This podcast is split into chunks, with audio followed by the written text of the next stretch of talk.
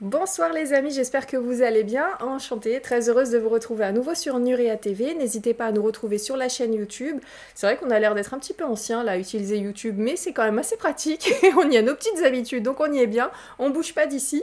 Mais euh, voilà, je garde en tête les autres réseaux sociaux. Peut-être que des petites choses vont évoluer. En tout cas, si vous pouvez me dire en commentaire sous la vidéo quel est le réseau social que vous aimez le plus, sur lequel on pourrait échanger en plus euh, de YouTube, n'hésitez pas à me donner vos infos. Voilà, c'est mes petites recherches de l'année 2020. Et sinon, bah, je voulais vous rappeler qu'il y a la boutique du média. Vous pouvez aller donc sur exoshop.fr ou lumière d'étoile.fr. N'oubliez pas de mettre le code promo lumière22 si vous voulez avoir 10% de réduction. Voilà, mes petits articles que je fais avec mes mains vous attendent, ainsi que les articles que je vais chercher à gauche et à droite pour vous les proposer. Donc n'hésitez pas à faire un petit tour, notamment l'encens est pas mal en ce moment pour le petit nettoyage de début d'année. Voilà les amis pour les petites infos. On se retrouve tout de suite après le générique pour le live en compagnie de Cyril Delarge du Savoir. Donc n'hésitez pas à aller chercher votre petite d'aller vite fait aux toilettes, de prendre un petit carré de chocolat et surtout des mouchoirs parce que ça peut saigner du nez. Vous connaissez Cyril, là maintenant à force les amis, et pour les nouveaux, bah allez chercher un paquet de mouchoirs. Voilà, et on se retrouve tout de suite sur Nuria TV.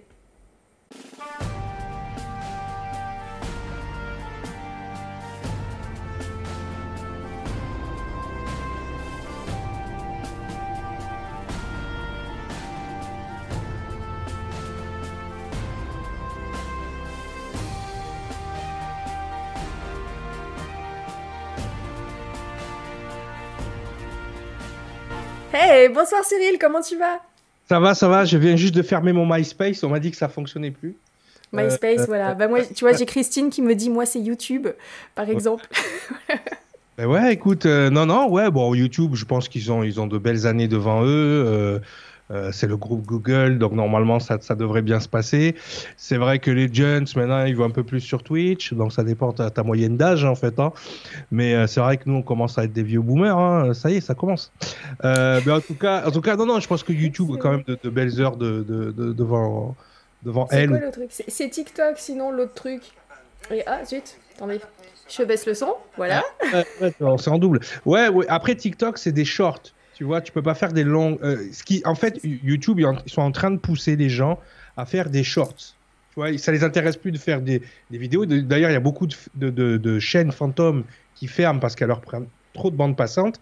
Et donc, du coup, les longues vidéos, ça les intéresse plus vraiment. Eux, ce qu'ils veulent, c'est faire du, du, très très court. Rapide. Ouais, ça, c'est bien faire des capsules, mais pour, euh, pour faire des émissions comme ce soir, c'est des conférences, on est obligé d'avoir. Euh, oui, il y a Odyssée aussi, euh, on en parle. C'est vrai que. En fait, Nuria TV est un peu partout. Si vous allez sur Odyssée, Twitch, tout ça, j'ai ouvert les comptes.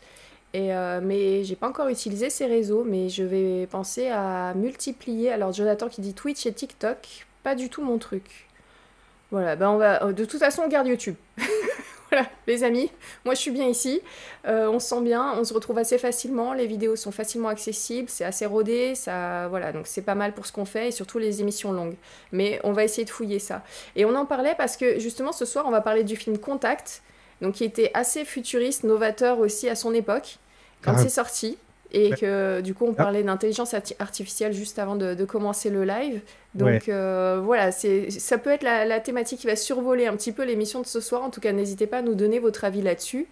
Et euh, Cyril, alors pourquoi ce choix de film TikTok? Est-ce que ça vient des, des Nuréens? Est-ce que c'est une inspiration perso? Comment ça s'est passé pour cette fois-ci? Contact, tu veux dire, pas TikTok. Contact. Euh, pardon.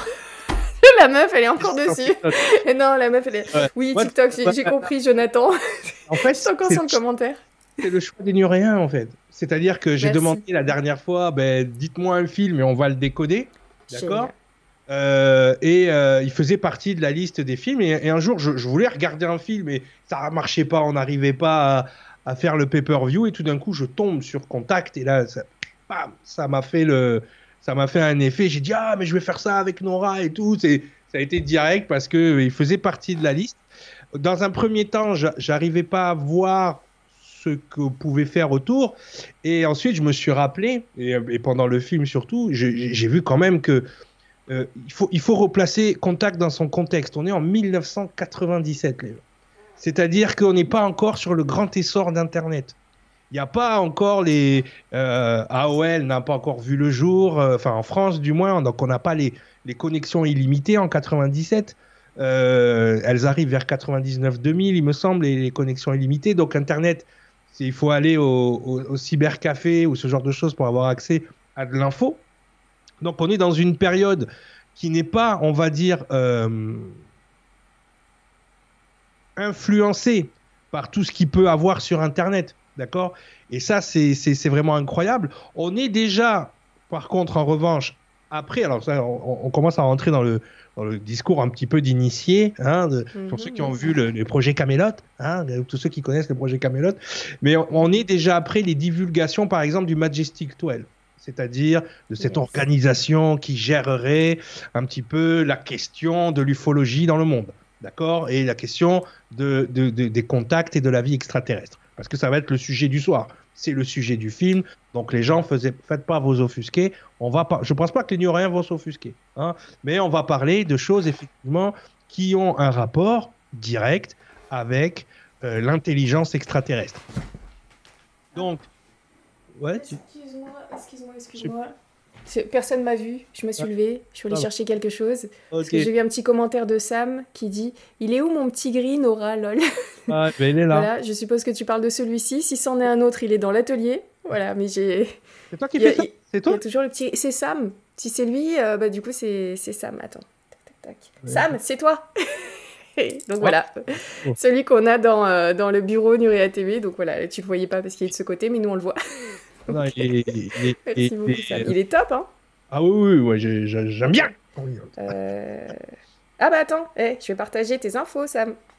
Si c'est là, c'est qu'on peut. Pas joli. Voilà, s'il y en a qui aiment aussi le travail de Sam. Voilà. Magoto, d'accord. Pièce bah, une sur une 2022. Moi, j'ai des statuts. Sam le bricolard, j'adore le pseudo sur Facebook. Donc, si vous voulez le retrouver, et voilà, et retrouver donc les œuvres d'art de, Sam, c'est sur Facebook. Voilà, petite info.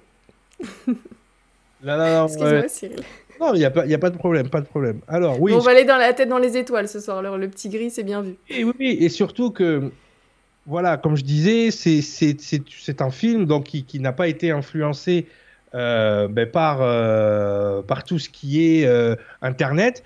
En revanche, il est, on est déjà après quelques divulgations aux États-Unis, les premiers dossiers vraiment où on va rentrer sur quelque chose. juste, je vais te demander 30 secondes parce que j'ai redémarré l'ordi.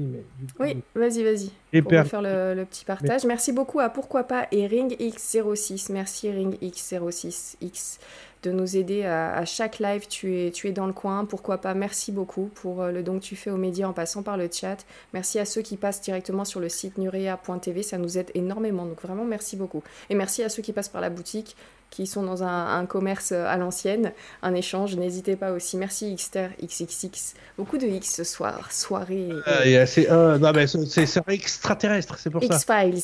Ah, c'est pas soirée X, calmez-vous. Hein, il est trop C'est pas soirée, c'est pas les mêmes X. c'est pas pareil, hein, calmez-vous. Alors attends, juste, je, je excuse-moi hein, parce que hop, je regarde que tout est bien été. Euh... Oui, vas-y, je t'en prie par rapport à, mon son. Ona qui dit par rapport au travail de Sam, notamment euh, l'extraterrestre, donc oh là là, magnifique. Ah, mais c'était pas par rapport à l'extraterrestre, moi je l'ai dit, oh là là, magnifique, tu vois, je t'ai lu au début. Mais c'était magnifique chemise. Alors là, c'est Vinted, les amis. je n'achète plus que sur Vinted mes vêtements. Truc bien là-bas, c'est comment? Ben, Moi qui aime bien les années 70, 60, 80, l'énergie qu'il y avait à cette époque, je la retrouve dans les vêtements. Donc euh, voilà. Voilà, voilà, voilà. Alors, avant de commencer, en revanche, Nora, je, suis désolé, mais je voudrais remercier les Nuréens. Énormément remercier les Nuréens. Parce que nous avons atteint 15 000 euros hier et on est même monté aujourd'hui à 16 000 euros pour la bande dessinée. Merci à vous. Merci beaucoup. Merci énormément. Voilà, donc effectivement, et donc je voulais pour vous remercier les Nuréens, et pas que, pas que les Nuréens, bon, peut-être on en parlera en, fin d'émission, mais euh, voilà, j'ai un petit cadeau pour vous par rapport ben, au soutien, parce que on n'est pas dupe avec l'équipe, on a bien vu que les Nuréens avaient largement et énormément participé au LUL pour la bande dessinée, dont tu fais partie, euh, n'est-ce pas? Donc en fin d'émission, ben, justement, je, je, une petite pour ceux qui, parce qu'on sait que les temps sont durs, donc c'est d'autant plus énorme ce qui s'est passé puisque compte tenu de, la conjoncture actuelle, euh, des difficultés mmh. qu'on peut tous rencontrer, euh, ben, d'atteindre euh, cette somme qui, pour un projet de bande dessinée, est colossale. voilà, donc on vous remercie déjà d'avoir participé.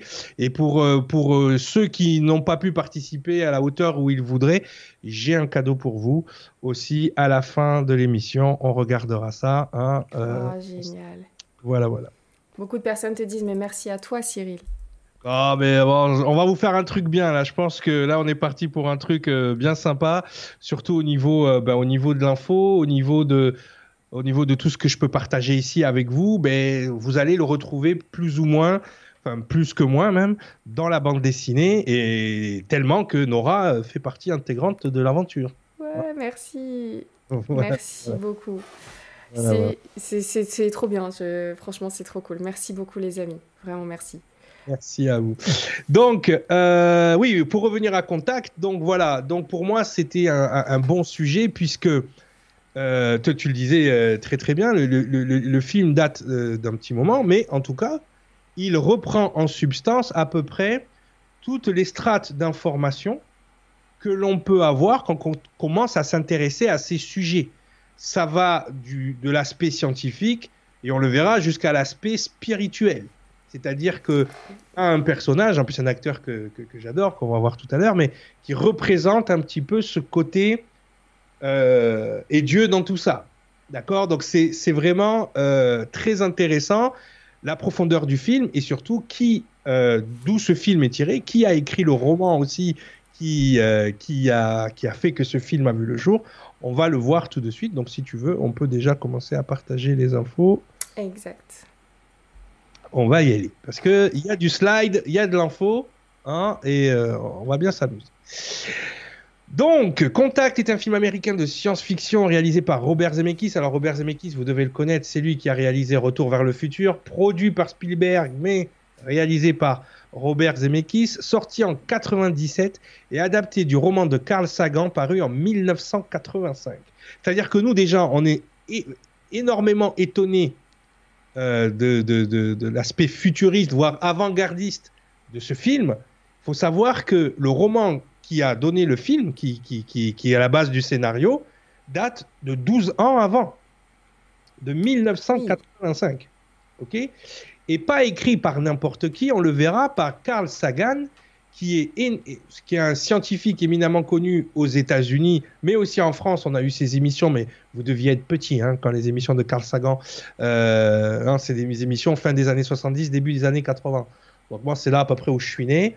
Euh, mon père me parlait souvent de Carl Sagan et il avait une émission qui s'appelait Cosmos. D'accord? Et euh, c'était un vulgarisateur, c'était un peu le, l'ancêtre des Bogdanov, un petit peu, mais en mieux. Enfin, en mieux paix à leur âme. Mais euh, disons que c'était, euh, voilà, lui, les, Bogdanov ont, souffert un petit peu de leur euh, manque de background scientifique. Lui, pour le coup, c'est voilà un docteur en sciences et puis quelqu'un de, très avancé qui faisait des émissions qui étaient accessibles à tous, que ce soit pour les enfants, que ce soit pour les adultes. Donc c'est vrai que le sous-texte de ce roman et donc de ce film bénéficie d'une science à toute épreuve. Donc ça déjà, c'est très bien. Hein, malgré que ce côté un petit peu science-fiction, on est sur de la science réelle. Et il a un côté un peu méta, ce, livre, puisqu'on le verra, il y a des choses qui sont dans le film qui existent dans la réalité. Mais on, le voit hein, souvent. Quand on a vu Stargate avec le NORAD et tout, on a vu que. Et c'est là qu'on a le droit de se poser la question, mais est-ce qu'on n'est pas en train de nous passer de l'info en, Hein, comme ça? Donc voilà, donc le film met en scène Jodie Foster, donc qui est qui, qui a le rôle principal d'une chercheuse pour le SETI, qui découvre un message radio extraterrestre et les efforts des autorités pour déchiffrer le message, puis établir le contact, le fameux contact. Les rôles secondaires sont tenus par Matthew McConaughey, euh, James Woods, Tom Skerritt, William Fichtner, John Hurt et David Morse et la petite Jenna Malone qui était toute petite à l'époque, qui était une enfant. Hein, maintenant on la voit, on la voit dans tous les films. Mais, euh, mais donc voilà, c'est vrai que gros casting, hein, des gens qu'on a l'habitude de voir souvent surtout à l'époque des années 90. On les voit un petit peu moins. Il y a Angela Bassett aussi, superbe actrice euh, dans, le, dans le film. Et donc, ce, le, casting est vraiment à la hauteur du scénario. Donc déjà, Il faut savoir que Carl Sagan est mort en 1996 et donc du coup, euh, il n'a pas vu le film. Ah, Il n'a pas vu d'ici, du moins. Voilà, allez, on y va. Victor nous dit bonsoir, c'est l'un de mes films préférés. Jodie Foster est exceptionnelle. Elle, elle est juste incroyable. C'est pour moi, c'est c'est pour moi c'est un de ses meilleurs films quoi. C'est pas son meilleur film, mais ça fait partie de, de ses meilleurs films. C'est quelque chose qui est rentré dans le dans on va dire dans le cinéma de science-fiction et je dirais même euh, qui, est rentré vraiment dans le cœur des, des, ufologues et des gens qui s'intéressent à ce genre de sujet. C'est vrai que Contact a un côté euh, palpable par rapport aux gens qui s'intéressent à ce sujet. Moi, je suis pas, hein, je vous le dis honnêtement, je fais l'analyse du film, j'ai fait le décodage du film, qu'il soit symbologique ou scientifique. En revanche, voilà, je, je m'intéresse très fortement au phénomène UFO, euh, mais je suis pas un spécialiste non plus. Hein, voilà. Donc, euh, je vais essayer de, de, de faire honneur aux, spécialistes. Et d'ailleurs, s'il y en a dans le chat, qui n'hésite pas à euh, participer, ça fait plaisir. Hein. Eh ben, il y a Diana qui participe en te disant décollage pour avoir la tête dans les étoiles. va. décollage ou décodage? Parce que moi, je... oui, c'est vrai. On fait comment? Hein les deux, les deux. Allez, on y va, on y va, parce qu'il y a beaucoup de. Il y a, ce film est hyper intéressant dans sa structure et dans l'info qu'il divulgue et aussi dans. Donc, je suis désolé, je pense que c'est la première fois que je n'ai pas pu ne pas vous spoiler parce que les informations qui sont à l'intérieur même du scénario, et c'est là qu'on voit que c'est un scientifique qui a écrit le roman, c'est que c'est hyper intéressant et, et, captivant et passionnant. J'aurais pu faire cinq émissions euh, mais là, j'ai vulgarisé un maximum hein, euh, pour qu'on puisse euh, voir tous les sujets. Donc, justement, on va faire un petit focus sur Carl Sagan. Donc, il est né le 9 novembre 1934 à Brooklyn, New York. Hein. Il est mort le 20 décembre 1996 à Seattle, dans l'État de Washington. C'est un scientifique et un astronome américain. Il a étudié l'astronomie et l'astrophysique à l'Université de Chicago, où il a obtenu son doctorat en 1960 avec une thèse de planétologie. Il devient ensuite professeur et directeur de laboratoire à l'Université Cornell. Il participe à la plupart des, missions d'exploration du système solaire des années 70 et années 80.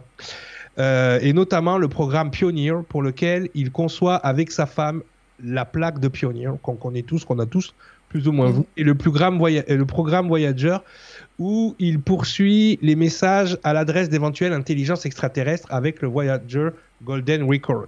Donc, ce qui est intéressant, euh, c'est que ce monsieur, euh, dans ses premiers élans scientifiques, euh, une fois qu'il a eu ses thèses, était très intéressé par la vie extraterrestre.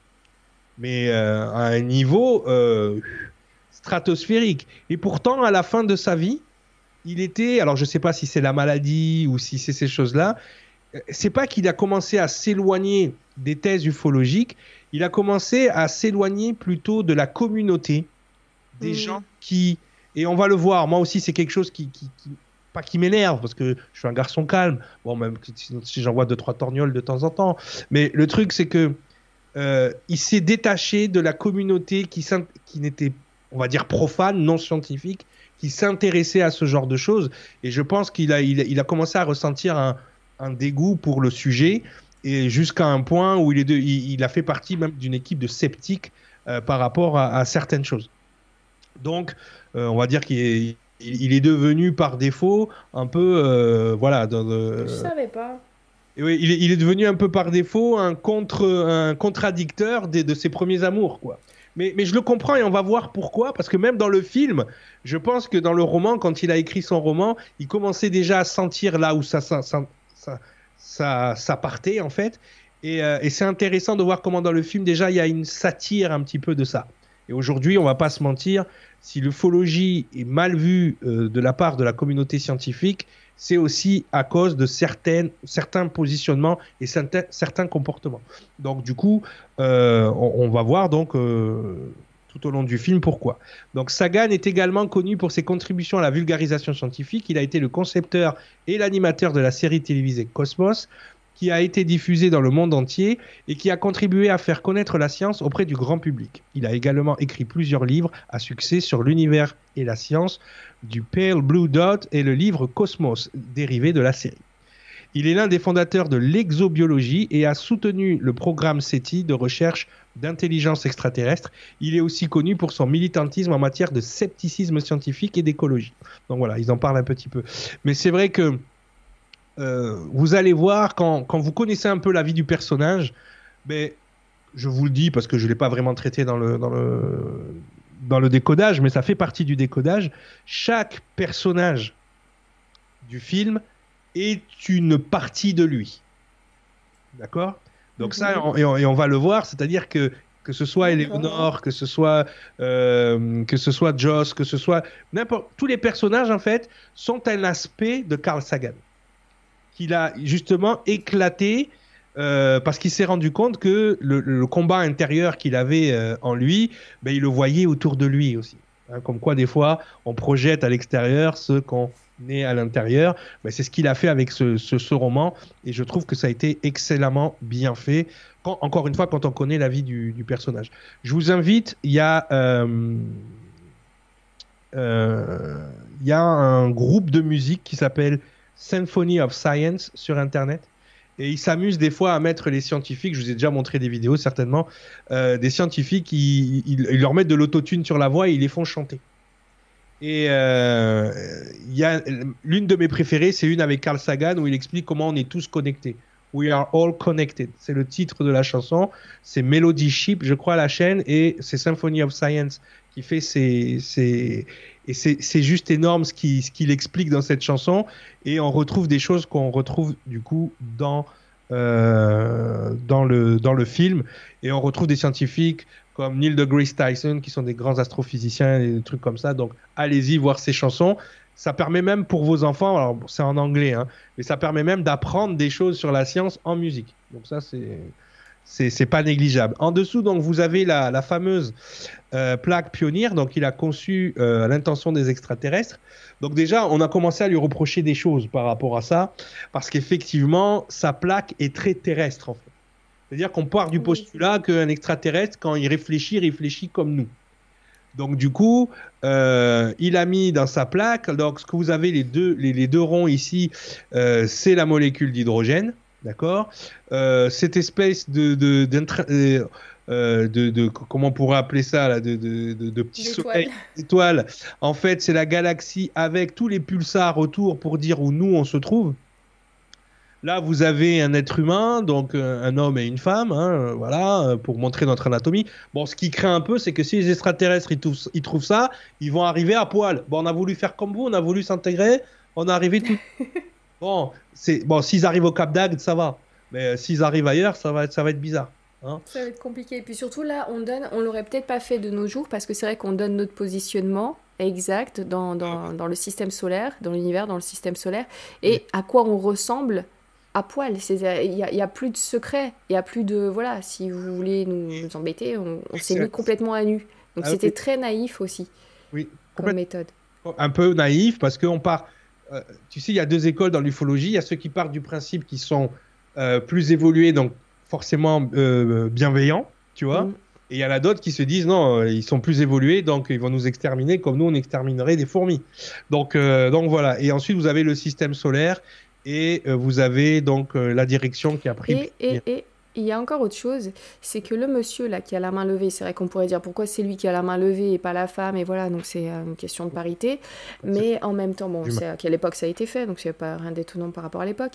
Mais quand on a la main levée comme ça, il y avait une histoire dans certaines civilisations, euh, un peuple qui a euh, sur la planète, pour eux c'est une insulte ça. C'est-à-dire quand les explorateurs sont arrivés et ont levé la main comme ça pour dire bonjour, pour eux c'était une méchante, une grosse insulte de lever la main comme ça de face. Donc même ce geste-là, euh, vaut, mieux pas faire de geste du tout. Oui, bah tu mets, voilà, t'es pas obligé de, de, dévoiler notre, notre fragile anatomie. oui, parce que si sur notre euh, planète ça a causé des petites batailles et des conflits, alors à l'extérieur ça peut être compliqué. Exactement. Surtout qu'ici ça veut dire je suis en paix. Hein, voilà, il aurait pu faire comme Monsieur Spock. Hein, voilà, par exemple, ouais, c'est ça, on sait pas. Hein. On sait pas. Alors, tu sais d'où ça vient, ce, signe de, de, Monsieur Spock En fait, Léonard Nimoy, l'acteur qui joue qui joue Spock, donc est de confession juive, d'ailleurs comme Carl Sagan ici. Et en fait, justement, ben, le rabbin il fait ça au début du. Ah oui. Et donc on lui dit vas-y fais un geste de salut et lui il se rappelait de la synagogue et il a commencé à faire son geste. D'accord. Voilà voilà, ça vient de là le geste de Monsieur Spock. Euh, ah tiens, regarde, par exemple, il y a Jean le raconteur qui nous dit montrer la paume en Grèce, c'est la malédiction, oui. Tu vois, c'est tu lances la malédiction en montrant la paume de ta main. C'est comme ça, hein Eh ben oui. Eh oui, eh oui. Euh, ouais. Et tu vois, c'est ça, hein Ça dépend de la question. Mm. attention. Voilà, bon, euh, c'est sûr que moi qui suis symbologiste et qui suis linguiste, il y avait d'autres choses à faire. D'ailleurs, dans le film Premier Contact, parce qu'il y a beaucoup de gens qui ont confondu contact et Premier Contact, dans Premier Contact, justement, euh, c'est un symbologiste qui a travaillé avec euh, l'équipe de tournage pour justement cette histoire de cercle, de tous ces trucs-là pour communiquer. C'est voilà, c'était bon, mais hein, à cette époque-là, on est dans les on est dans les années 80. Bon, comme tu l'as dit, hein, c'est mm. notre temps. Voilà, donc une petite présentation du personnage, juste pour vous dire, voilà, que c'est quelqu'un qui malgré son statut de scientifique et renommé, puisqu'on lui fait quand même des émissions de télé, il vulgarise, il était déjà dans cette exobiologie, il était déjà dans cette idée euh, euh, de, de, la conquête euh, de l'espace et justement du contact avec les extraterrestres. Donc ça c'est hyper intéressant parce que ça explique beaucoup de choses du film et ça explique pourquoi on a une science aussi précise dans un film de science-fiction. Hein, parce que dans, dans, dans la science-fiction, souvent c'est ferme ta gueule, c'est magique. Tu vois? Là, non. Là, on a quelque chose de très pointu, très, euh, on va dire, euh, plausible. Et on a même à l'intérieur du film, on le verra, les contradictions qu'on pouvait avoir à cette époque encore sur, euh, sur la vie extraterrestre. C'est-à-dire que dans les années 90, on se disait oui, ça doit exister quand même, parce que, mais ils sont trop loin pour qu'ils puissent arriver jusqu'ici. Avant les années 90, c'était mais arrête, ça n'existe pas, ce n'est pas possible. Avant ça, c'était fallait même pas en parler, c'était n'importe quoi. Aujourd'hui, donc après les années 90 où on se disait bon, euh, d'ailleurs dans le film il y a une petite erreur, mais parce qu'à l'époque on ne savait pas. Euh, justement, on le verra par rapport au, système d'où vient le message de, contact, euh, où on disait mais il peut pas y avoir la villa, le système est trop jeune. Aujourd'hui, on sait que c'est faux. Mais on le verra. Le... Peut-être Carl Sagan le savait déjà. On ne sait pas, on ne sait pas. Donc, on continue.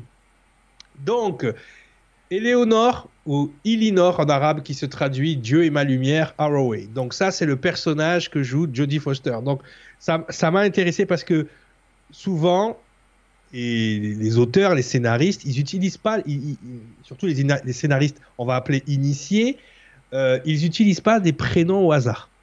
Le prénom indique souvent ce que le, personnage est venu faire. Il indique souvent la qualité du personnage. D'accord?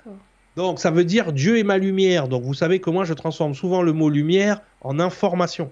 D'accord? Donc Éléonore, effectivement, c'est celle qui passe les messages, qui cherche des messages, qui joue avec sa radio au début du film, qui est un petit peu une messagère, c'est elle qui transite l'information.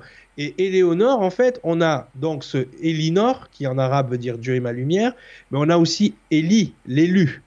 D'accord? L'élu, celle qu'on a choisie pour communiquer. D'accord? Souvent, quand elle parle avec son papa, je crois que c'est avec son papa ou avec le, prêtre, je me, me souviens plus exactement, à un moment donné, elle parle de Vénus. Elle dit ça, elle dit ça, c'est pas une étoile, c'est Vénus.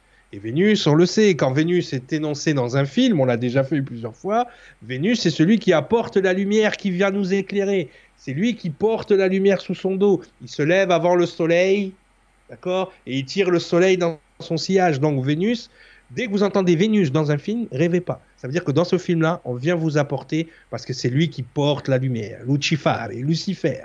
Donc Vénus mmh, amène l'information qui va nous éclairer. Donc souvent, quand vous faites, si vous vous amusez à faire du décodage comme moi, dès que vous entendez le mot Vénus, vous savez d'où vient l'info.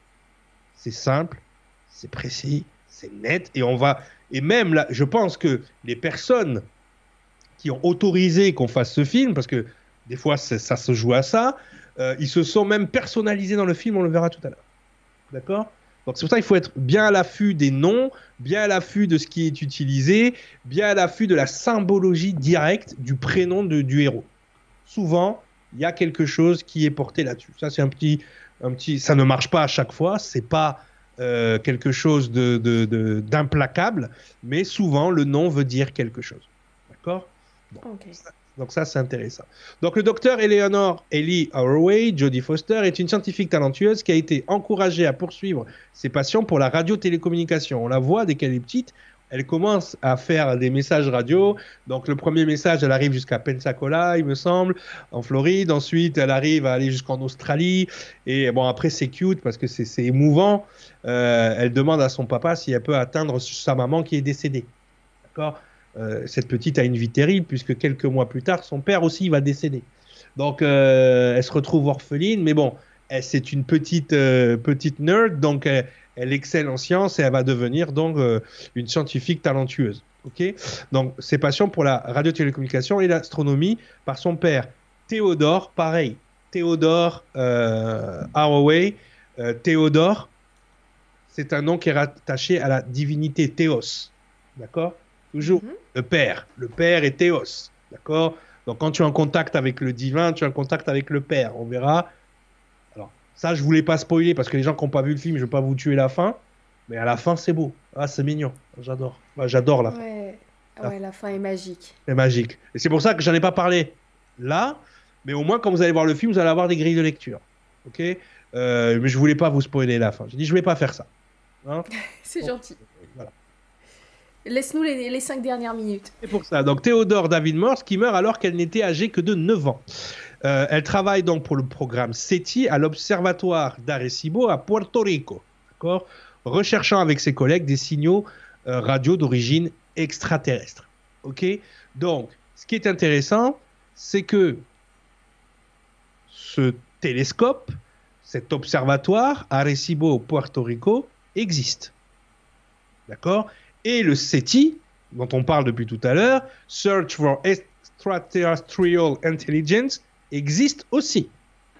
D'accord mm. Alors, croyez-le ou pas, tout ce que vous voyez à l'écran n'est pas vrai. Ça a été généré par une intelligence artificielle. Que ce ah. soit, que ce soit l'image ou que ce soit le texte. C'est génial. Donc la radiotélescopie de, de... Tu nous as préparé cette émission de ce soir euh, en lien avec, euh, avec une intelligence artificielle. Oh, d'habitude, je vais chercher les infos, je, serai allé sur le site du SETI ou sur euh, Wikipédia ou des trucs comme ça. Quand je fais de, quand je fais de l'historique, c'est ce que je fais. Là, j'ai demandé à l'IA, il m'a sorti un truc encore mieux. Ah. Alors, je sais, il y en a, ils ont peur de l'IA.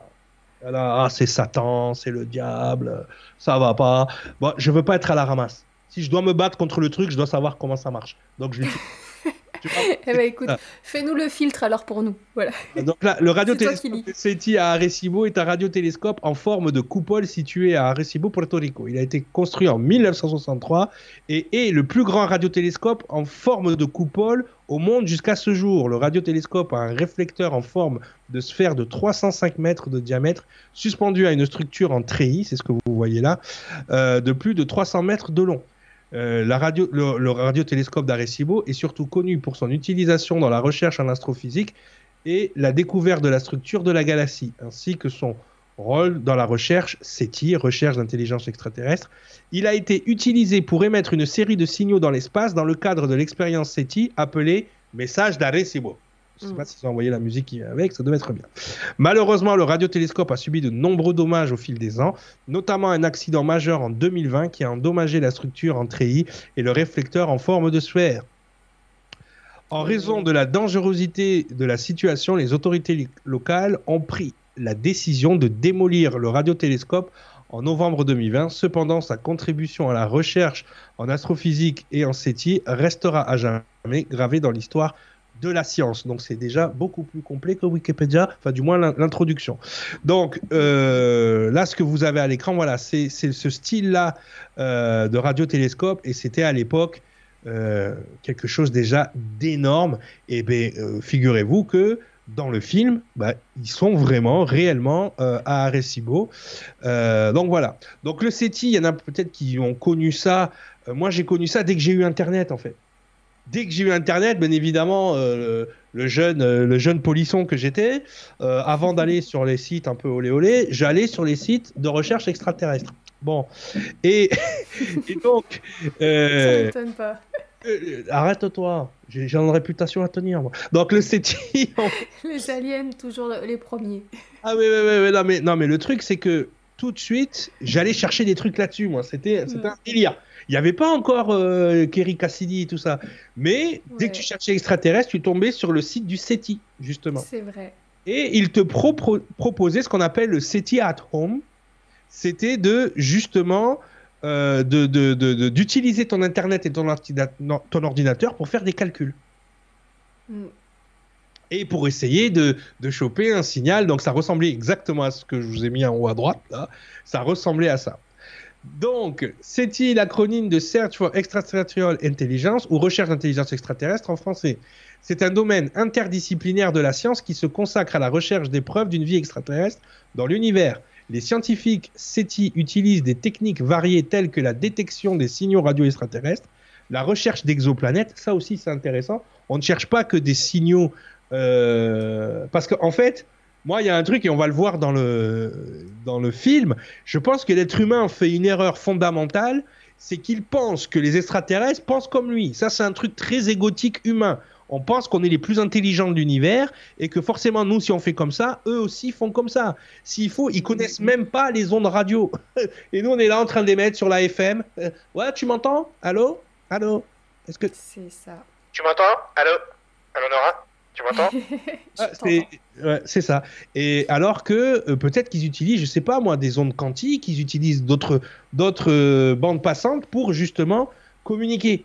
D'après le dossier HUMIT, tu sais, des humains, là, des humains, les courriers euh, qui ont été envoyés, alors pour eux, pour cette civilisation, si elle existe, ils auraient reconnu donc les ondes radio, ils ont mm. pu entendre, mais par exemple pour la télé, ne savaient pas que les ondes qu'ils recevaient pouvaient se transformer en images, parce qu'il n'y avait pas le décodeur pour la partie image. Donc ils entendaient la télé comme une radio pendant super longtemps.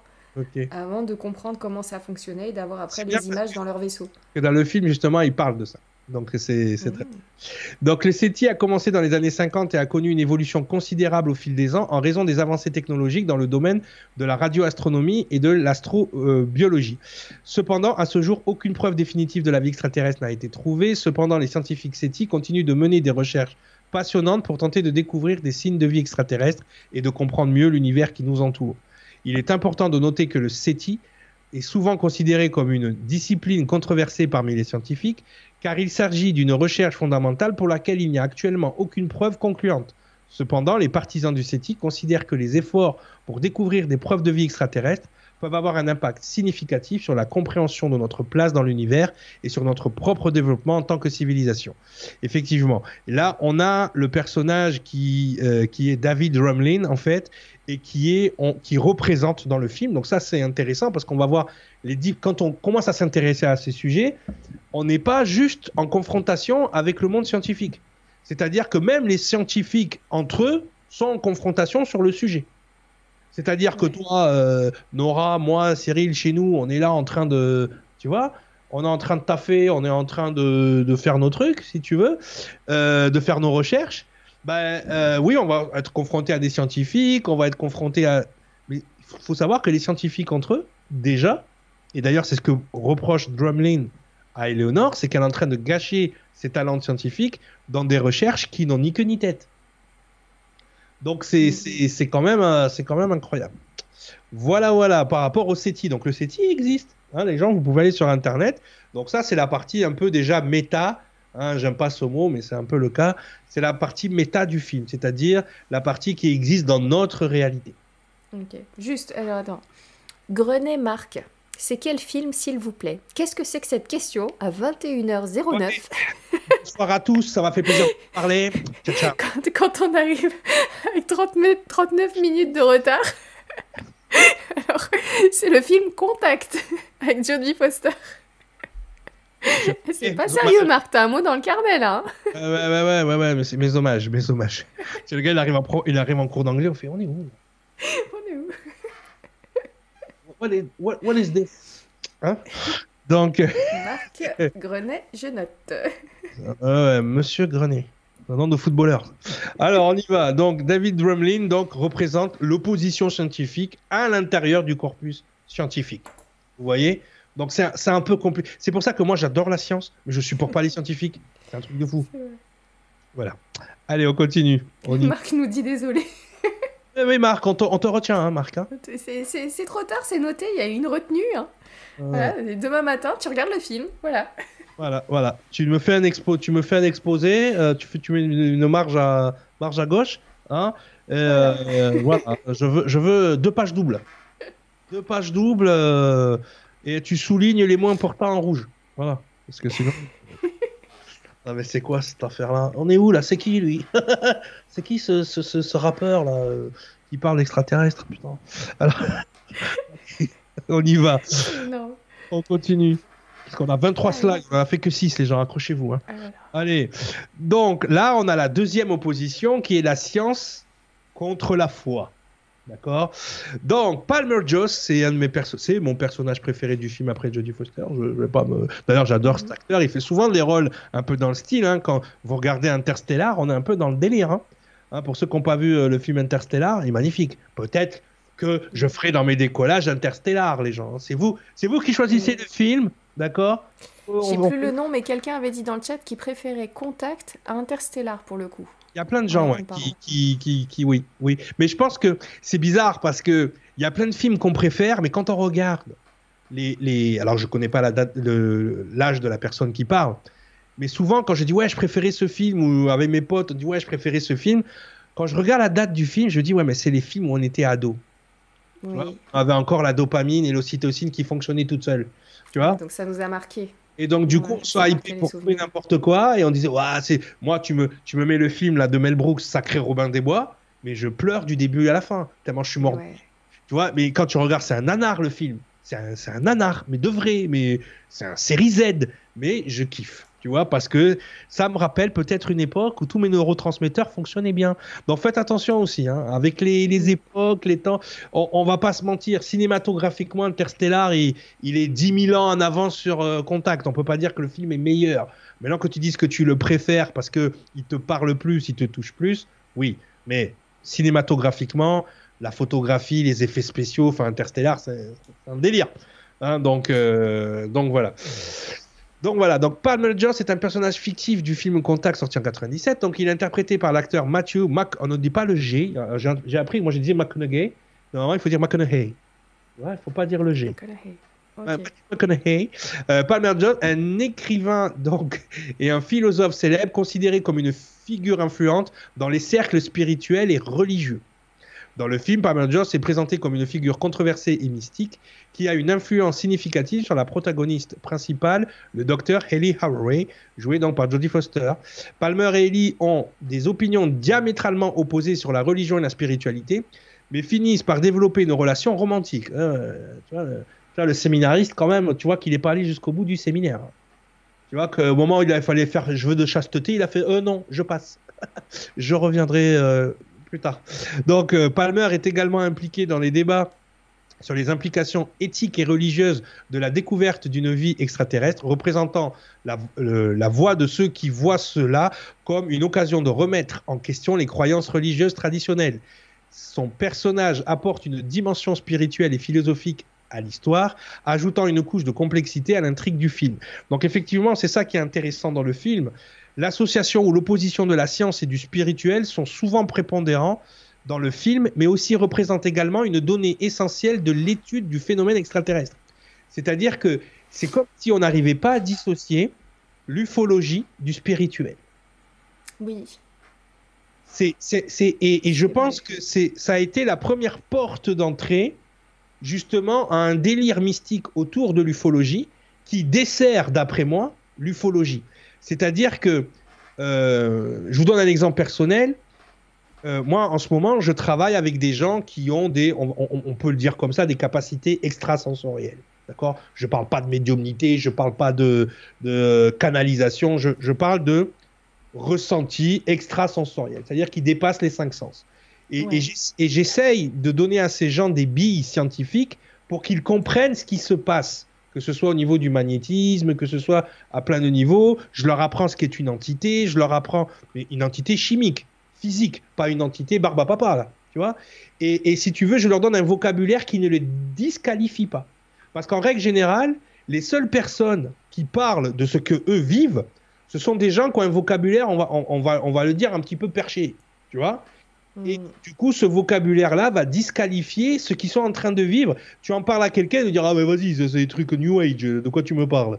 Tu vois? Donc, effectivement, ce qui est important, le sujet est trop important, l'ufologie, d'accord? Parce que c'est notre place en tant qu'espèce dans l'univers, mais c'est aussi euh, très important par rapport aussi à nos origines. Ok? Euh, Ce qu'il faut comprendre, c'est que malheureusement, et encore aujourd'hui, alors que, on le disait tout à l'heure, Nora, il y a 20 ans, on disait non, ça n'existe pas. Aujourd'hui, on se dit, ok, ils existent, mais on se demande pourquoi ils ne nous parlent pas. Tu vois, on a, passé un cap. Tu vois, on a passé mm. un cap énorme entre. Mais le souci, c'est que ce, ce, plan de l'information, malheureusement, subit encore une fois les moqueries à cause d'une petite faction. Hein, c'est pas non plus tout le monde, tu vois, mais d'une petite faction qui associe euh, leur délire New Age à la vie extraterrestre. Et ça, c'est compliqué. Ça, c'est un, un positionnement vraiment compliqué. Donc voilà. Donc forcément, euh, les gens de foi dans le film réagissent. Il y, a une phrase moi qui me fait, qui me, qui m'a fait rigoler et j'ai dit ah il est fort quand même, hein, le beau gosse. Euh, à un moment ils rentrent, ils sont en réunion, je sais plus avec le président et tout, et ils s'assoient. Non, c'est avec les, les, gens du Congrès et tout ça. Ils s'assoient. Et à un moment donné, elle dit, elle, elle, est très scientifique, du, pour le coup, tu vois, elle croise extraterrestre, mais du coup, elle reste scientifique. Elle dit, c'est pas comme si on avait entendu une voix qui vient du ciel. Et il lui dit, mais c'est exactement ce que tu as entendu dans tes machines. Tu as entendu un, son qui vient du ciel. Donc, as entendu... Et ça, j'ai trouvé que c'était excellemment écrit pour la simple et bonne raison que, effectivement, euh, ce que nous, on appelle aujourd'hui un son, Peut-être qu'à l'époque, ils percevaient ça comme une voix. Tu vois mm. Ce que, euh, suivant euh, la civilisation que tu vas étudier, euh, ce qui pour nous est des aliens, pour eux, c'est des dieux. Ils viennent du ciel. Tu vois Et ainsi de suite, et ainsi de suite. Je me demande si on n'avait pas eu les films de Spielberg, est-ce que on aurait tout ce vocabulaire vaisseaux spatiaux, petit gris, euh, tu vois, est-ce que s'il n'y avait pas eu la série X-Files, est-ce qu'on saurait même ce que c'est un petit gris tu vois, euh, et, ainsi de suite, et ainsi de suite. Donc, effectivement, euh, il faut, il faut pas qu'on oublie que nous, on a une perception des choses à travers nos programmations, à travers notre regard personnel, nos, programmations religieuses, nos programmations athées, notre culture. Tu vois, peut-être que tu vas, euh, tu vas au bled, là, tu sais, tu vas au fin fond du bled, et eux, quand ils voient un extraterrestre, ils voient un djinn.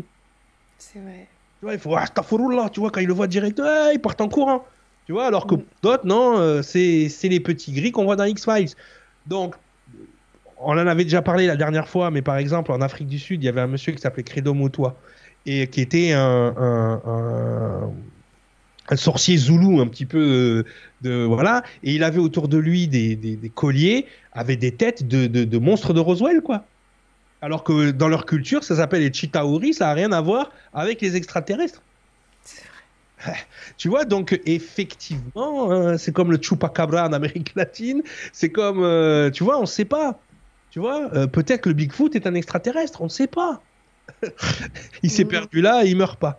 Donc, euh, donc voilà. Mais c'est intéressant d'avoir cette confrontation encore une fois entre la science et la foi, surtout que là on est sur un, vrai séminariste, euh, on va dire catholique, même pas chrétien, on est dans le catholicisme. Bon, il n'est pas allé, il le dit, hein, je suis pas allé au bout de, mon séminaire, euh, voilà. C'est pour ça qu'il peut s'octroyer de draguer les, petites scientifiques. Mais, mais voilà. Hein, et c'est un personnage qui est très profond, très intéressant. Tiens, il y, a Jean le racontard qui te dit Il fut un temps où avoir tort ou raison importait, peu, euh, importait moins que la qualité de la réponse. Ce temps n'est plus, et c'est pour ça qu'on t'adore, Cyril. Tu nous rends des mots pour exprimer des idées. Ah, ben, ça fait plaisir, monsieur le racontard. Je, je, je, suis touché. Ça fait plaisir. Merci beaucoup pour le message. Merci beaucoup, monsieur le racontard. Mais, ça, mais, mais moi, c'est toujours important. J'essaye d'être accessible pour tout le monde. C'est vrai que peut-être, euh, bon, je vous cache pas que ce genre de sujet, j'en parle moi avec moi-même. Hein, des fois, je me dis voilà, mais j'utilise pas forcément les mêmes mots. Moi, je trouve que on a souvent critiqué la vulgarisation. Moi, je suis un vulgarisateur et en plus, j'ai pas vraiment les diplômes de ce, dont je parle. Je, suis, je suis un Bogdanov avant l'heure, moi, ou après l'heure. mais, mais le truc, c'est que j'ai des compréhensions. Et ces compréhensions, tu vois, je les ai appris dans d'autres domaines. Hein. Tu vois, j'ai des compréhensions en sciences grâce à la symbologie. C'est un truc de fou. La symbologie, pour le coup, je l'ai étudiée. La théologie, pour le coup, je l'ai étudiée. Les mythologies, pour le coup, je les ai étudiées. Mais c'est en étudiant ces, ces trucs-là que la science d'aujourd'hui me parle. C'est-à-dire que, je pense que vous l'avez tous, vous le ressentez tous quelque part en vous, c'est qu'on ne fait que redécouvrir ce que les anciennes civilisations connaissaient déjà. Et, et, et, quand tu vois des, des, justement ce symbole que le curé porte autour du, du cou, c'est quand même incroyable qu'il ait une spirale d'abalone autour du cou. C'est-à-dire c'est c'est un homme de entre guillemets un homme d'église, mais il porte un symbole, je dirais. Alors on va pas dire païen, mais on va dire chamanique autour du cou.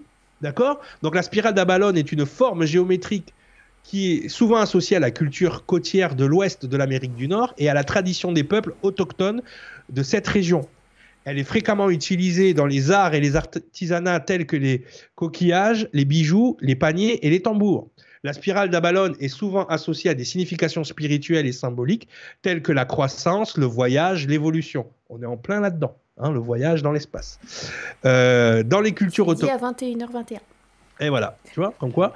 3-3. Euh, dans les cultures autochtones de l'Ouest, de l'Amérique du Nord. Elle est souvent associée à la transformation, à l'expression de l'énergie spirituelle.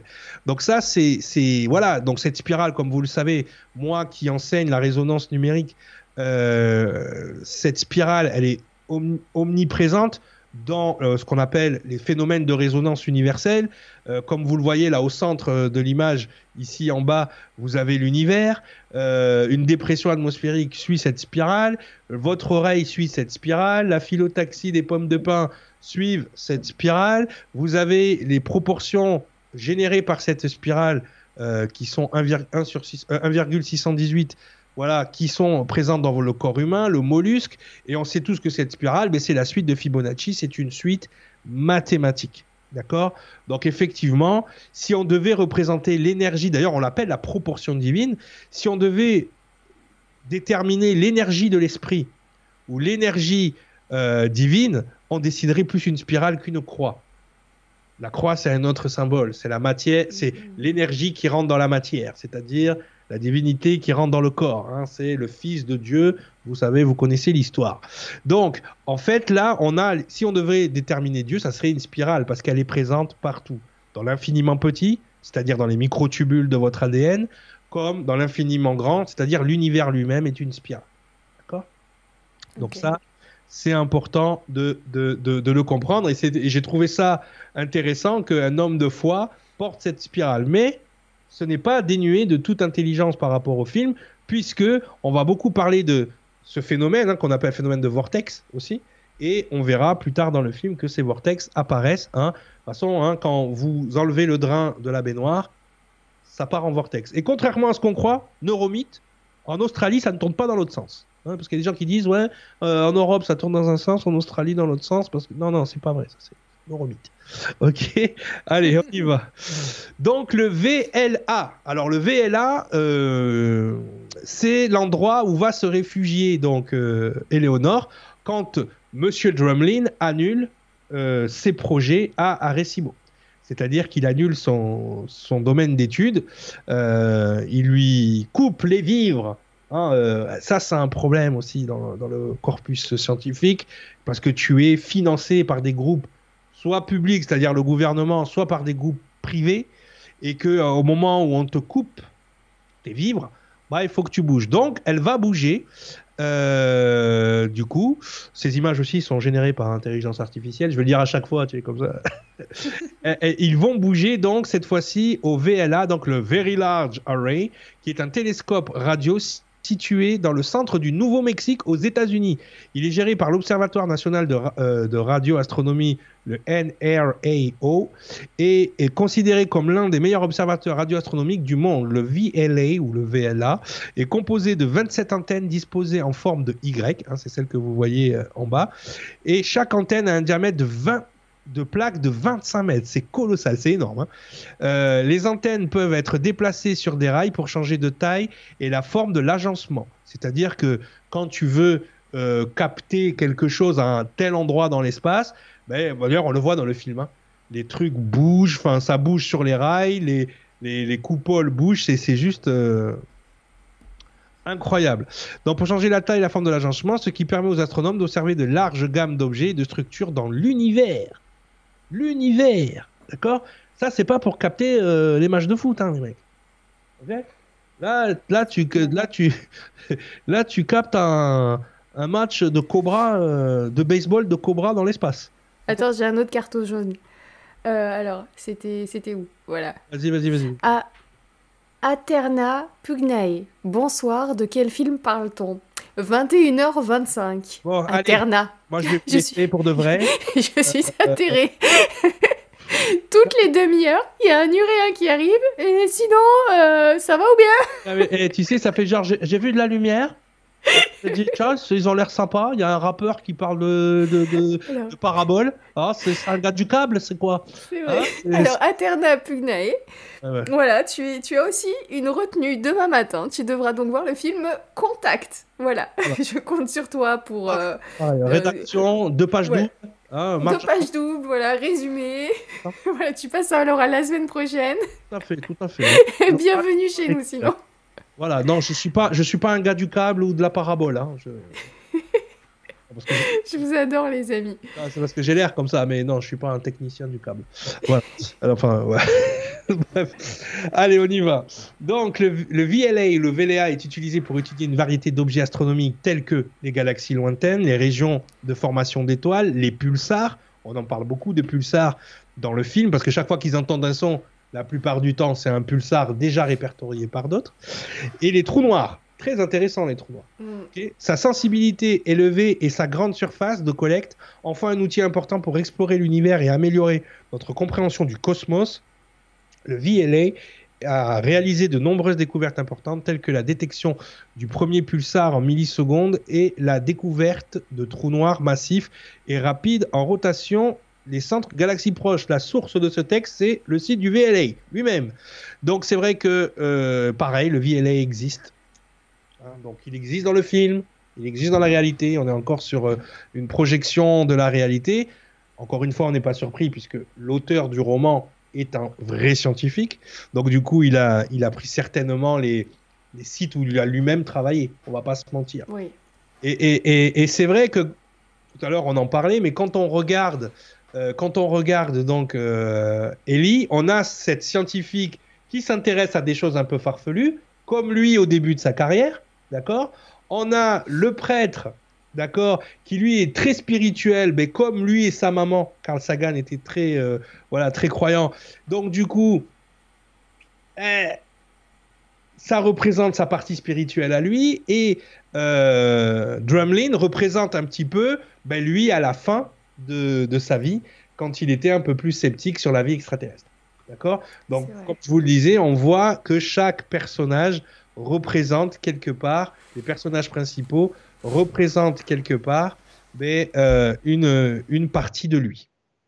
Donc, il y a une projection euh, de l'auteur sur ces personnages. C'est bon pour le VLA Hein? On y va, on continue. On y va. Donc, le VLA est au Nouveau-Mexique. Et qu'est-ce qu'on a au Nouveau-Mexique? Roswell, comme de par hasard. Eh oui. Comme de par hasard. Eh oui. Mmh. Donc voilà, ça, ça, ça va faire partie d'un de mes voyages, hein, aller dans le désert du Nouveau-Mexique et aller faire une petite halte à Roswell, New Mexico. Hein, alors pour ceux qui ne le savent pas, pour les non-initiés à l'ufologie, c'est là qu'a eu lieu le crash de Roswell, hein, le, le fameux appareil, le fameux ballon sonde Oui. pour des franchement, hein, qui se serait écrasé dans le désert, euh, voilà, et d'où on aurait extirpé des corps, et à peu près toute la technologie maintenant américaine serait de la rétro-ingénierie de ce crash. Voilà, Mm. Euh, on, on en est là, hein, pour ceux qui connaissent pas. Donc encore une fois, hein, encore une fois, un aspect du monde ufo- ufologique. Pourquoi a-t-on construit euh, le VLA au Nouveau-Mexique, près de Roswell? Bon, bah, c'est peut-être parce qu'ils se sont dit, c'est c'est par ici qu'on va capter le signal. C'est Hein vrai.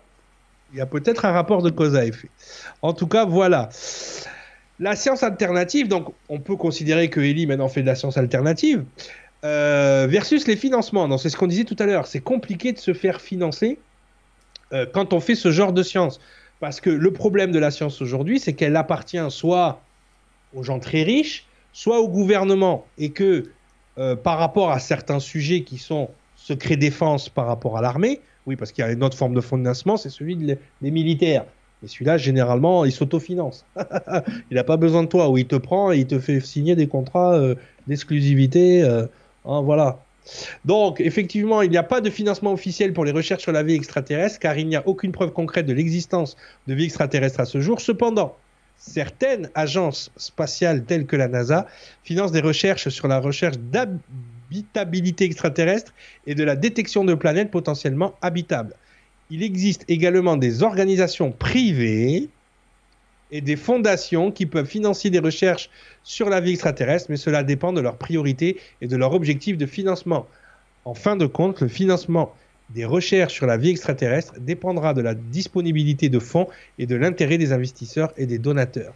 Donc, quand elle n'est plus financée finalement par le corpus scientifique et, le gouvernement, elle décide donc d'aller chercher des fonds euh, chez des privés. D'accord? Donc là, il faut vraiment que ce soit des gens extrêmement riches parce que ça coûte extrêmement cher. Hein. il faut faire manger euh, peut-être une dizaine de scientifiques, les loger sur un site et euh, pour qu'ils fassent euh, leurs études.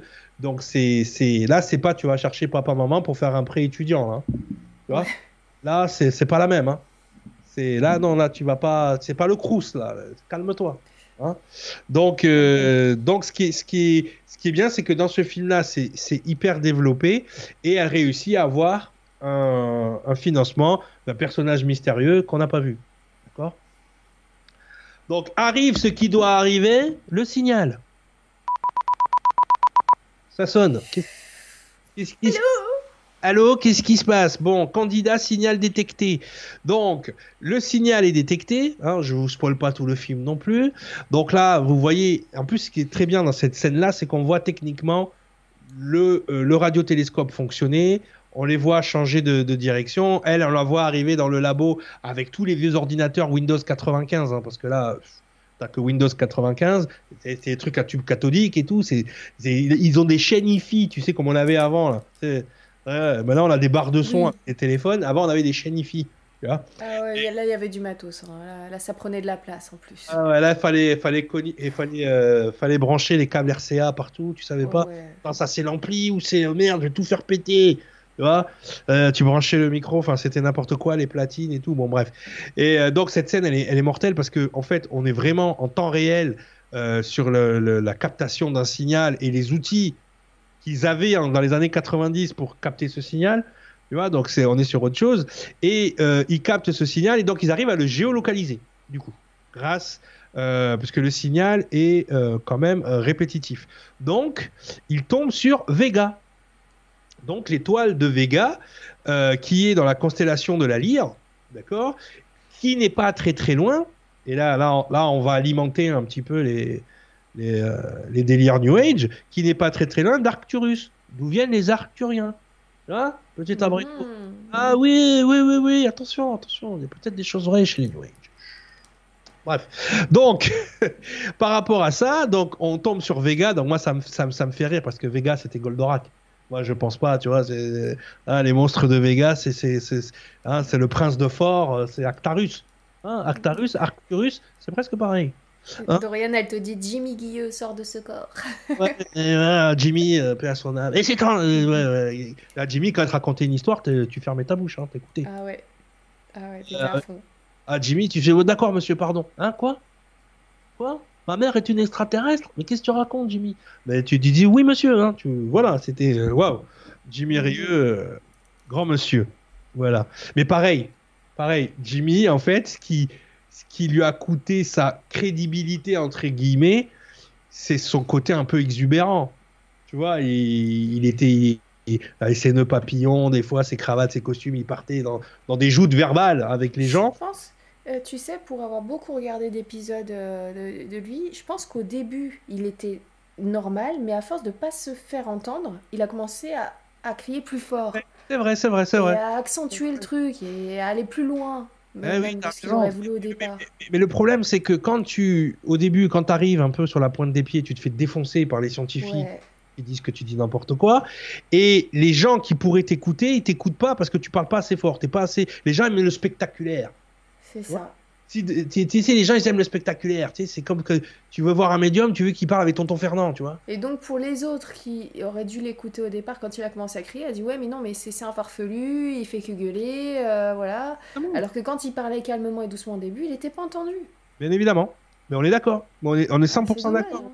C'est comme les, les, Bogdanov. Les Bogdanov, malgré le fait qu'après ils aient fait des études, qu'ils aient fait des thèses, qu'ils aient fait. Non, c'était fini. Les gens, ils voyaient des mentons, ils voyaient, euh, ils voyaient temps X. Moi, j'adorais temps X quand j'étais petit. Tu vois? Euh, Moi, les, les, Bogdanov, je pourrais les écouter des heures. Ils avaient, ils avaient un art oratoire, une façon de parler hyper pédagogique, hyper vulgarisatrice, mais surtout un timbre de voix qui fait que tu les écoutais. Mais c'était, c'était juste incroyable. Moi, je, je, l'ai trouvé incroyable. Mais voilà. Hein. Donc, Vega est une étoile située dans la constellation de la Lyre. C'est une étoile brillante et facilement visible dans le ciel nocturne. Elle est considérée comme l'une des plus brillantes dans notre ciel. Vega est une étoile blanche principale, ce qui signifie qu'elle est en phase de stabilisation de sa luminosité après avoir consommé tout son hydrogène central. Elle est également l'une des plus jeunes étoiles de notre galaxie, ayant seulement environ 400 à 450 millions d'années. En raison de sa jeunesse et de sa luminosité, Vega est souvent choisie comme une étoile de référence dans les études astronomiques.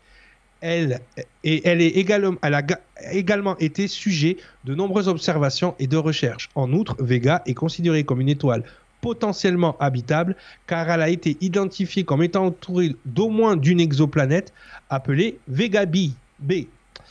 Euh, voilà qui euh, pourrait euh, potentiellement abriter la vie. Cependant, cela n'a pas encore été confirmé et nécessite des observations supplémentaires. Alors dans le film, on te dit que l'étoile est trop jeune pour abriter la vie. En revanche, aujourd'hui, on sait que effectivement, il y aurait au moins une exoplanète autour de Vega ce qui rend le signal donc du, on verra que le signal en fait c'était juste un relais mais ce qui rend euh, le film un peu plus crédible aujourd'hui alors qu'à l'époque il disait que euh, ben non c'est pas non c'est pas c'est pas possible. Donc effectivement voilà. Donc euh, ami végan il n'aimait pas manger de la viande. Une planète vous attend. Elle porte votre nom. Allez-y. Cadeau. On y va. L'arithmétique, langage universel. Donc effectivement, une fois qu'ils ont capté le signal, on se rend compte que le signal suit les nombres premiers. D'accord? Donc l'arithmétique joue un rôle important dans le film Contact. L'arithmétique est utilisée pour décoder le signal extraterrestre reçu qui se compose de séquences de nombres primaires. D'accord? L'arithmétique est également utilisée pour calculer les coordonnées spatio-temporelles précises pour entrer en contact avec les extraterrestres. En somme, l'arithmétique est un outil crucial dans le film Contact pour établir un contact avec les extraterrestres et explorer des mondes éloignés. Il montre également l'importance de la mathématique dans la compréhension de notre univers et de l'existence d'autres formes de vie dans l'espace. Donc, vous le savez, moi, euh, j'ai étudié tout, toutes les numérologies à peu près euh, du monde entier. Euh, j'en suis arrivé à des conclusions, moi, sur la numérologie traditionnelle, que je n'appelle plus d'ailleurs numérologie parce que c'est trop associé à de l'ésotérisme. Justement, j'ai étudié ce langage universel arithmétique et que j'ai appelé moi-même résonance numérique. D'accord? Là où j'ai flippé, Nora, c'est que résonance numérique, j'ai plus ou moins inventé le mot. C'est-à-dire c'est un mot qui est sorti de ma tête comme ça parce que je voulais pas dire numérologie. J'ai rentré le mot donc dans le chat GPT, l'intelligence artificielle, je lui ai dit à l'intelligence artificielle, euh, est-ce que tu peux me définir résonance numérique? Donc là, il me sort une définition scientifique basée sur la science physique, rien à voir avec mes, projets. Il dit cependant, la numérologie, nanana, et là, il me sort tous mes trucs. Alors qu'il n'est pas relié à Internet. Il faut savoir que l'intelligence artificielle n'est pas reliée à Internet. Elle n'a aucun moyen de. Elle n'est pas allée sur mon site. Et d'ailleurs, elle n'a pas été mise à jour depuis fin 2021. Ah ouais. Donc moi, la résonance numérique, j'ai commencé euh, dès, euh, fin 2021, début 2022. Donc, ah ouais. sorti exactement en fonction du mot que j'avais que j'avais choisi, puisque j'utilise les principes de résonance scientifique pour expliquer justement la numéralisation de notre calendrier. Tu vois? Dit comme ça, c'est rapide. Et ben c'est exactement ce que m'a sorti la l'intelligence artificielle. Et là, j'ai peur. c'est là que je commence à faire caca culotte avec le truc. Tu vois Parce que ça fait peur. Mais bon, je me dis, ça va. Hein, J'ai pas choisi un mot n'importe comment. Donc les nombres premiers, pour ceux qui ne savent pas ce que c'est, qui, pour ceux que les, deux là qui sont arrivés en, cours là et qui savaient oui, pas. attends, non, mais les deux que je vais te rajouter, Thomas Pocrus et Amilcar Cabral. Je vous ai noté. Vous aussi, vous êtes en retenue demain matin pour regarder le film Contact, celui dont nous parlons ce soir. Vous êtes arrivé en retard, d'une heure. C'est inadmissible. Je viendrai vous chercher, hein. je suis Marshal des États-Unis. Faites attention. Je ne l'ai pas dit pour, euh, suivre le cours, mais euh, c'est inadmissible. Je suis, agent de la CIA aussi, faites attention. Je, je collectionne les plaques de police. Je, suis un gamin, j'ai 12 ans. J'ai 12 ans, qu'est-ce qu'il y a? Bon, alors, les nombres premiers, pour ceux qui ne savent pas, surtout les, les, les là, qui arrivent en retard. Donc, les nombres premiers sont des nombres entiers positifs qui ne sont divisibles que par 1 et par eux-mêmes. C'est facile. Hein. par exemple, 2, 3, 5, 7, 11, 13 sont des nombres premiers. Donc, le signal, quand il arrive, euh, quand il arrive euh, à, au VLA, il suit les nombres premiers. D'accord? Euh, les nombres premiers sont importants en mathématiques. L'image que vous voyez en haut, c'est l'image du film. Hein. Euh, ils ont un rôle, clé dans la cryptographie en raison de leur irréductibilité. La cryptographie. C'est-à-dire quand tu veux encrypter quelque chose, et c'est ce qu'ont fait les extraterrestres, ils ont encrypté un message dans les nombres premiers. Tu vois? Donc c'est là que c'est là que tu vois que les mathématiques et les nombres tels qu'on les connaît, on a inventé le truc. C'est-à-dire c'est notre façon à nous de décrypter euh, l'information, tu vois, mais tu te rends bien compte que c'est c'est une manière, si tu veux, qui nous permet de décrypter, mais aussi d'encrypter. Donc c'est pour ça qu'on dit que c'est le langage universel. Tu au lieu de mettre des, hommes avec des zizi à l'air là qui, qui, font l'eau avec la main, euh, le langage universel, c'est la résonance numérique. C'est simple. Hein D'ailleurs, euh, pour les stagiaires, demain matin, n'arrivez pas en retard. J'ai un stage de, de résonance numérique demain matin. Alors, euh, enfin tout le week-end. Ils jouent un rôle clé dans la cryptographie en raison de leur érectibilité, ce qui les rend difficiles à factoriser. Ils sont également utilisés pour la compréhension de nombreuses propriétés mathématiques, telles que la distribution des nombres premiers et la conjecture twin de twin prime. Il y a une infinité de nombres premiers et leur découverte continue euh, d'être un sujet d'intérêt pour les mathématiciens. Il existe également de nombreux algorithmes euh, pour trouver les, des nombres premiers tels que les tests de primalité de Miller-Rabin et le test de primalité de Fermat. Hein voilà. Mm-hmm. Donc voilà, c'est la structure qui a été utilisée pour renvoyer le message à Ellie. Ok? Donc c'est voilà, pas besoin d'être un, génie en maths, c'est juste qu'ils ont utilisé la structure des nombres premiers parce que on rentre dans euh, la cryptographie d'un message. On crypte un message. OK? OK. Donc, bien évidemment, qu'est-ce qui se passe une fois que le message est plus ou moins décodé? Mais qu'est-ce qui se passe? Mais l'armée s'en mêle, hein, comme d'habitude. Ils arrivent, le gouvernement, madame. Fallait pas parler à la presse. Qu'est-ce que vous faites? Normalement, on met ça, on met ça secret défense et puis personne n'est au courant. Nanani, nanana. Bon, Jodie Foster, elle a senti le truc arriver. Elle a dit, je vais appeler la presse. Donc, elle a appelé la presse et ils ont réussi à décrypter le message. Donc, dans un premier temps, ils ont, euh, ils ont vu bon, que s'il y avait un petit peu en, en l'intérieur des messages, il y avait ce qu'il y avait des harmoniques. Et s'il y avait des harmoniques, c'est qu'il y a du son. D'accord? Et ils ont vu que ces harmoniques aussi pouvaient amener des images, de la même manière qu'un, euh, ben, qu'une diffusion de télévision. Donc, ils ont mhm. touché la télévision au, au, message, ils ont décrypté le bazar, et là, ils se retrouvent en face de notre cher Adolphe en train de faire une allocution pour les Jeux Olympiques de 1938, euh, qui était l'un des premiers messages télévisuels euh, Oh punaise, c'est ça qu'ils ont reçu. Et eux, ils ont reçu ça. Oh là là là là là. Ils ont dit, mais c'est qui ce monsieur avec sa moustache? Il a l'air fâché. Donc, donc voilà, donc ils ont utilisé ce signal qu'ils ont reçu, parce que c'est le premier. Alors, ça, c'est une petite euh, galipette du, du, film, parce que le premier message, c'était en 1936, je crois que c'était la BBC à Londres qui l'avait envoyé. Et à l'époque, on ne passait pas par les satellites euh, là qu'on a aujourd'hui. On voit le délire. Donc forcément, pour que les extraterrestres aient le message, il fallait des satellites. Bon, ils, ils, voilà, ils ont un peu joué, là, c'est la partie scénarisée. Mais bon, ouais. Pas scientifique, faut le dire. Il faut pas juste tout gober et dire euh, c'est pas vrai. Donc voilà, donc, et, et, et, donc on se retrouve avec ce message. Donc ce message, bien évidemment, met en émoi le monde. Hein, ils disent quand même, notre, notre ambassadeur dans l'espace, c'est Adolphe, ça craint un peu. Hein, je veux dire, on est, on est, tu sais, les gens, parce que les gens ils se dédouanent tout de suite. Ils disent non, mais on n'est pas comme ça. Euh, les gars, pendant le Covid, j'en ai vu des comme ça, moi. J'en ai vu plein. Donc arrêtez de dire on n'est pas comme ça. Il nous représente bien finalement, Adolphe. Hein. surtout une certaine partie de la population, une grosse partie Il de la. représente bien certains encore. Ouais, ouais, ouais, ouais. Donc arrêtez de dire ouais, non, non, euh, moi je me, je me sens pas concerné. Si, Jeannot, hein. Ah ben quand non, non, non, non, non, quand tu voulais pas inviter ton frère parce qu'il était pas vacciné, comme ça, Mm. hein. Calme-toi. Donc le truc c'est que notre cher, notre cher Adolphe, donc est notre ambassadeur dans l'espace, donc ils ont encodé un retour dans ce message. Et ça revient à ce que tu disais sur les humides, c'est que je pense que les extraterrestres, quand ils captent le message, ils savent même pas ce que c'est en fait. Tu vois? Ouais. Tu disais qu'ils reçoivent, ils reçoivent un signal, eux ils pensent qu'on leur envoie euh, Coucou, regardez, c'est nous, on, on fait du sport, et puis euh, ouais, on fait du sport devant un facho, tout va bien. enfin, pas un facho, un nazi, c'est pas pareil, c'est pas la même chose. Mais le truc, c'est que euh, ouais, on s'éclate, quoi, tu vois?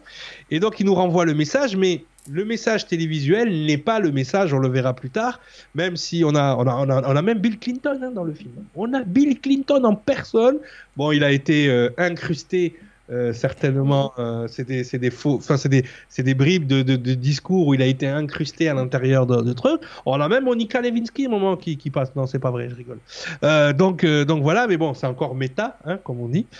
Et, et donc voilà, donc ça met tout le monde en émoi, sauf qu'ils se rendent compte qu'à l'intérieur du, du message, il y a des parasites. Ok? Donc entrelacés dans les images d'Hitler se trouvent des images d'un plan, alors que jusque-là, nous pensions que c'était des parasites. Donc c'est là qu'on voit qu'on réfléchit pas comme eux. Parce que nous, on va recevoir un, un, euh, une salissure dans le son. hein. Moi qui suis ingénieur du son, des fois, on dit le son n'est pas propre. Mhm. et alors que tout ce temps-là, c'est pas qu'il est pas propre, c'est qu'à l'intérieur de ce que tu entends qui est pas propre, c'est Quand tu nettoies, c'est il y a un- un c'est plan. une autre information. C'est-à-dire que si tu te mets sur la fréquence de ce parasite, et bien là, tu as un plan. Voilà. Et le plan, dans un langage, bien évidemment, que personne ne comprend. Capte pas. Qu'est-ce qui se passe Je comprends rien. Bien évidemment, ils essayent de, de faire coïncider parce qu'effectivement, euh, dans chaque angle de, de page du plan, il y a une espèce d'angle. Donc, ils essayent de le faire euh, coïncider, mais ça ne fait aucun sens. Ils n'ont pas le codex, c'est-à-dire ce qui va leur permettre euh, de, de- déchiffrer le plan. Donc, c'est là qu'intervient à ce moment-là. Euh, oui, d'abord, il rentre, il rentre à, VLA pour, essayer d'étudier le Schmilblick. Et là, c'est là, c'est pour ça que j'avais mis cette photo. hein, mais bien évidemment, sur le chemin, elle rencontre toutes les aberrations que la vie extraterrestre peut engendrer. Donc, d'un côté, vous avez, euh, ben là, vous avez euh, Madame Licorne, euh, Madame Doris Vertu, donc qui est là avec son casque et qui est là en mode New Age, qui est euh, spiritualité des extraterrestres. Et tu as l'extrémiste catholique aussi, qui est là et qui, a un rôle important dans le film que je vais pas vous spoiler, mais qui est complètement extrémiste et qui lui rejette le truc en bloc. D'accord? Donc forcément, cette annonce, on va pas se mentir, et c'est peut-être pour ça qu'ils ne nous annoncent pas ce qu'ils ont trouvé jusqu'à présent, ben, elle crée des dérives tout de suite. Ça part en sucette, ça part en live. C'est sûr que toi, tu viens étudier les extraterrestres. Bon, bah, tu vois euh, Janine, là, habillée en, habillée en aluminium euh, dans, dans le désert avec des écouteurs et une parabole pour, pour, pour y prendre des messages. Tu dis, bon, je sais que je suis tombé? Tu vois, c'est ce, ce genre de comportement qui disqualifie le, le bazar. Après, euh, je sais pas si j'en parle maintenant, si j'en parle plus tard. Non, je peux en parler maintenant. Au, au pire, on le reprend plus tard. Après, je risque d'oublier. C'est que ce qu'il faut comprendre, et là on le voit avec le langage mathématique, on le voit avec euh, certains, certains mécanismes, c'est que ce qu'on appelle l'esprit ou la conscience utilise les mêmes mécanismes qu'il faudrait utiliser de en, en version, on va dire, macro, pour pouvoir voyager dans l'espace. D'ailleurs, si tu fais, tu fais une IRM du cerveau et tu fais, tu fais une photographie de l'univers, une photographie thermique de l'univers, Oui, tu as la même chose. c'est vrai. Les neurones et tout. Donc, euh, en fait, entre l'esprit et l'univers, donc, je- comprends que le spirituel, du coup, s'attache à ça, Ouais. parce que les mécanismes utilisés, théoriques, pour voyager dans le temps et dans l'espace, c'est-à-dire les trous de verre, les trous noirs, tous ces trucs-là, là, d'accord C'est ce qu'on utilise, nous, entre notre conscience et notre cerveau. On utilise les mêmes mécanismes. D'accord Je vous invite à, suivre les, travaux de Nassim Aramein.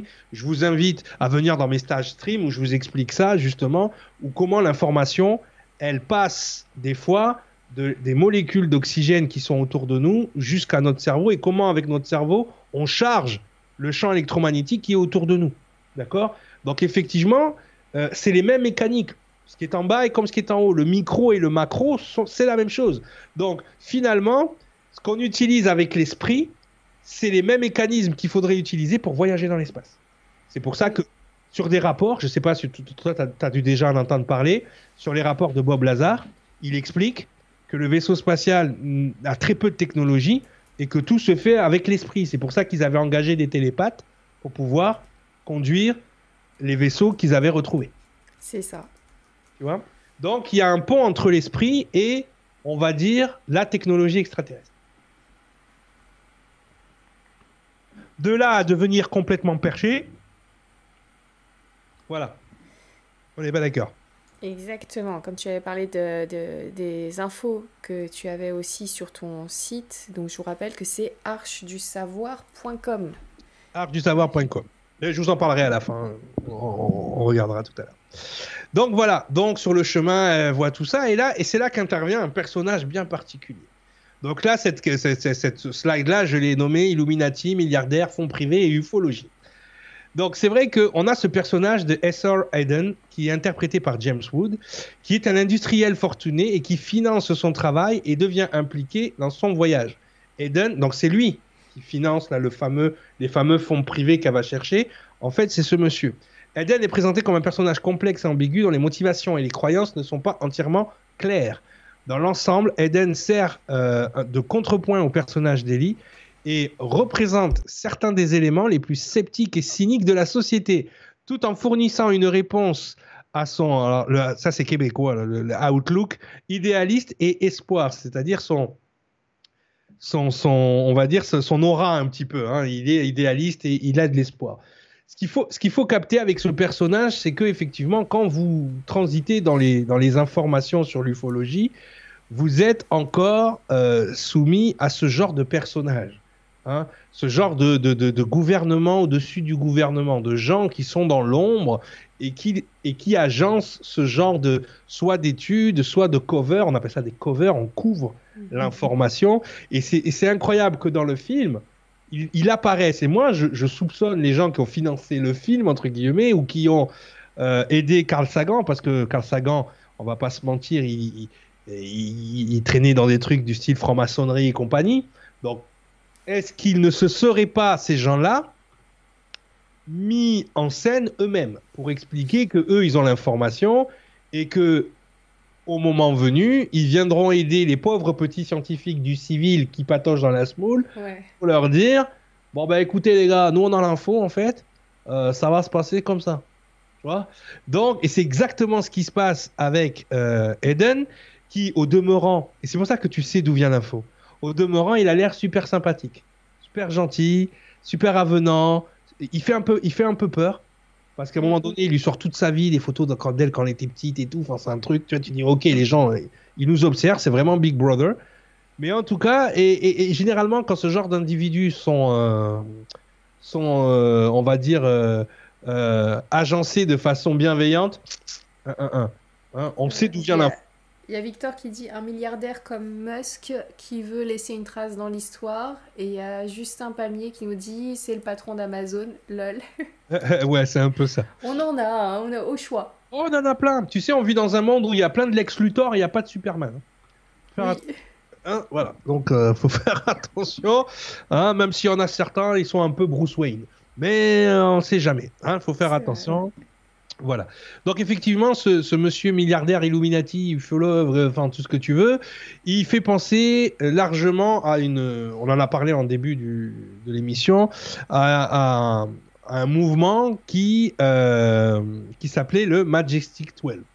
Donc l'idée du Majestic 12 hein, ou 12 est apparue pour la première fois dans les années 1980 et a depuis été popularisée dans diverses théories, films, livres et émissions de télévision. Malgré cela, Le gouvernement américain n'a jamais officiellement reconnu l'existence du groupe et les revendications faites à son sujet sont généralement considérées comme fausses. Le Majestic 12 ou le MG12 ou le MG croix bâton bâton et est un prétendu comité secret. Oui, je sais que c'est 12 en chiffres romains, arrête de rigoler, putain. Je voulais faire une blague. Calme-toi, Astérix. Bon alors, est un prétendu comité de secret scientifique, de leaders militaires et de responsables de gouvernement formé en 1947 par un ordre exécutif du président des États-Unis, Henry Truman.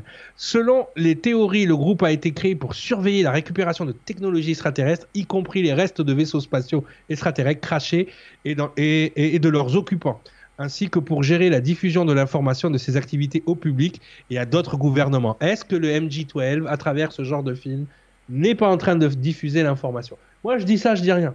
Mais ça ressemble fortement à ça. Hein. Est-ce que Carl Sagan, en tant que scientifique, ne faisait pas... Parce que le MJ12, c'était jamais les mêmes. Hein. C'est-à-dire que ça, ça, ça tournait. Tu vois, ça, ça a tourné à un moment donné. Euh, tu avais des scientifiques, tu avais des industriels, tu avais des, des, gens très influents. Euh, qui ont beaucoup d'influence, comme le groupe Bilderberg ou des trucs comme ça, euh, qui justement, bon là, on est, oui, on est dans le Qu'est-ce qu'il y a, conspirationniste? Bah oui, mais je t'emmerde. Donc le truc, c'est que cette info-là, elle est quand même assez présente. Mm. Et bien avant les années 80. C'est-à-dire qu'elle a jamais vraiment été démentie. C'est ça qui est impressionnant avec ce groupe. Le Majestic 12, en fait, il, fait partie de ces flous artistiques qui n'ont jamais été démentis, euh, comme d'autres choses où sur le coup on, disait forcément bah non euh, c'est pas possible ça n'existe pas ou on faisait un cover. Le G 12 c'est Omerta. On te dit pas oui mais on te dit pas non. Donc il y a forcément une part de vrai surtout que c'est tout à l'heure on parlait de l'ère d'internet qui a mis en lumière toutes ces informations là on parle des années 80 on commence à en parler d'accord? Euh, les Jimmy Rieux et tout ça, euh, ils devaient déjà en parler, hein, les Men in Black, des Majestic 12 et compagnie, ça a commencé euh, dans les années 80. En revanche, il y a des infos qui datent des années 50. D'accord? Et encore, regardez, État d'Israël en 1947, les accords de l'OTAN en 1947. Le Nagamadi est trouvé dans le désert en 1947. Les rouleaux de la mer morte, la mer morte. 1947. Mm. Hein?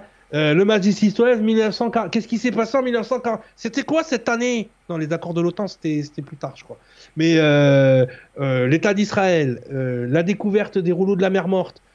chaque fois que je vois une date, c'est 1947. Bon, va, va falloir commencer. On va faire une émission. On va appeler 1947. Ce qui se passe? Et on va commencer à étudier le Schmidblick. Non, mais c'est vrai que cette année, elle est incroyable en termes de, de structuration de l'humanité. On va pas se mentir, c'est deux ans après Hiroshima. Ah, bah, il semblerait, d'après les humites, encore une fois, ce qu'on a pu trouver dans les courriers, qu'effectivement, Hiroshima a, rameuté des gens. Et c'est le crash de Roswell aussi, c'est le crash de Roswell. Et, le crash de Roswell, euh, effectivement, ouais. Les touristes. Et tout 1947. Hein. Il y a quelqu'un qui est né en 47 là, euh, dans, le, dans le chat? Hein, S'il y a quelqu'un qui est né en 47, on va s'appeler, on va parler du, de l'époque. Donc, euh, donc voilà, donc le MJ12, moi, quand, quand je fais mes, mes, mes, recherches ou que je vais fouiller sur Internet, c'est toujours un sujet qui m'interpelle parce qu'effectivement, on est là, on touche du doigt le seul truc qui, où on a quasiment des preuves inéluctables que ça existe et que ça a existé. D'accord? Donc ça, voilà. Ouais. Maintenant, maintenant qu'est-ce qu'ils faisaient à l'intérieur hein, c'est un peu comme la légende des francs-maçons, on dit oh, ils font ci, ils font ça, mais il y a personne, il y a, dans les loges, il y a le secret, tu vois, on sait pas ce qu'ils font dans leur truc à 100%. Mais eux, là, il y a trop de choses qui sont sorties. Je sais pas si vous connaissez, moi j'ai adoré ce monsieur, je l'ai vu en conférence quand j'étais à Los Angeles, qui s'appelle Bob Dean. Euh, Bob Dean, tu as dû le connaître si tu as regardé les, les projets Camelot. Euh, il, parlait tout le temps du MJ12 et qu'il avait des vieux potes, des vieux potes qui en faisaient partie, quoi. Donc euh, ça, donne envie d'être dans le secret, n'est-ce pas?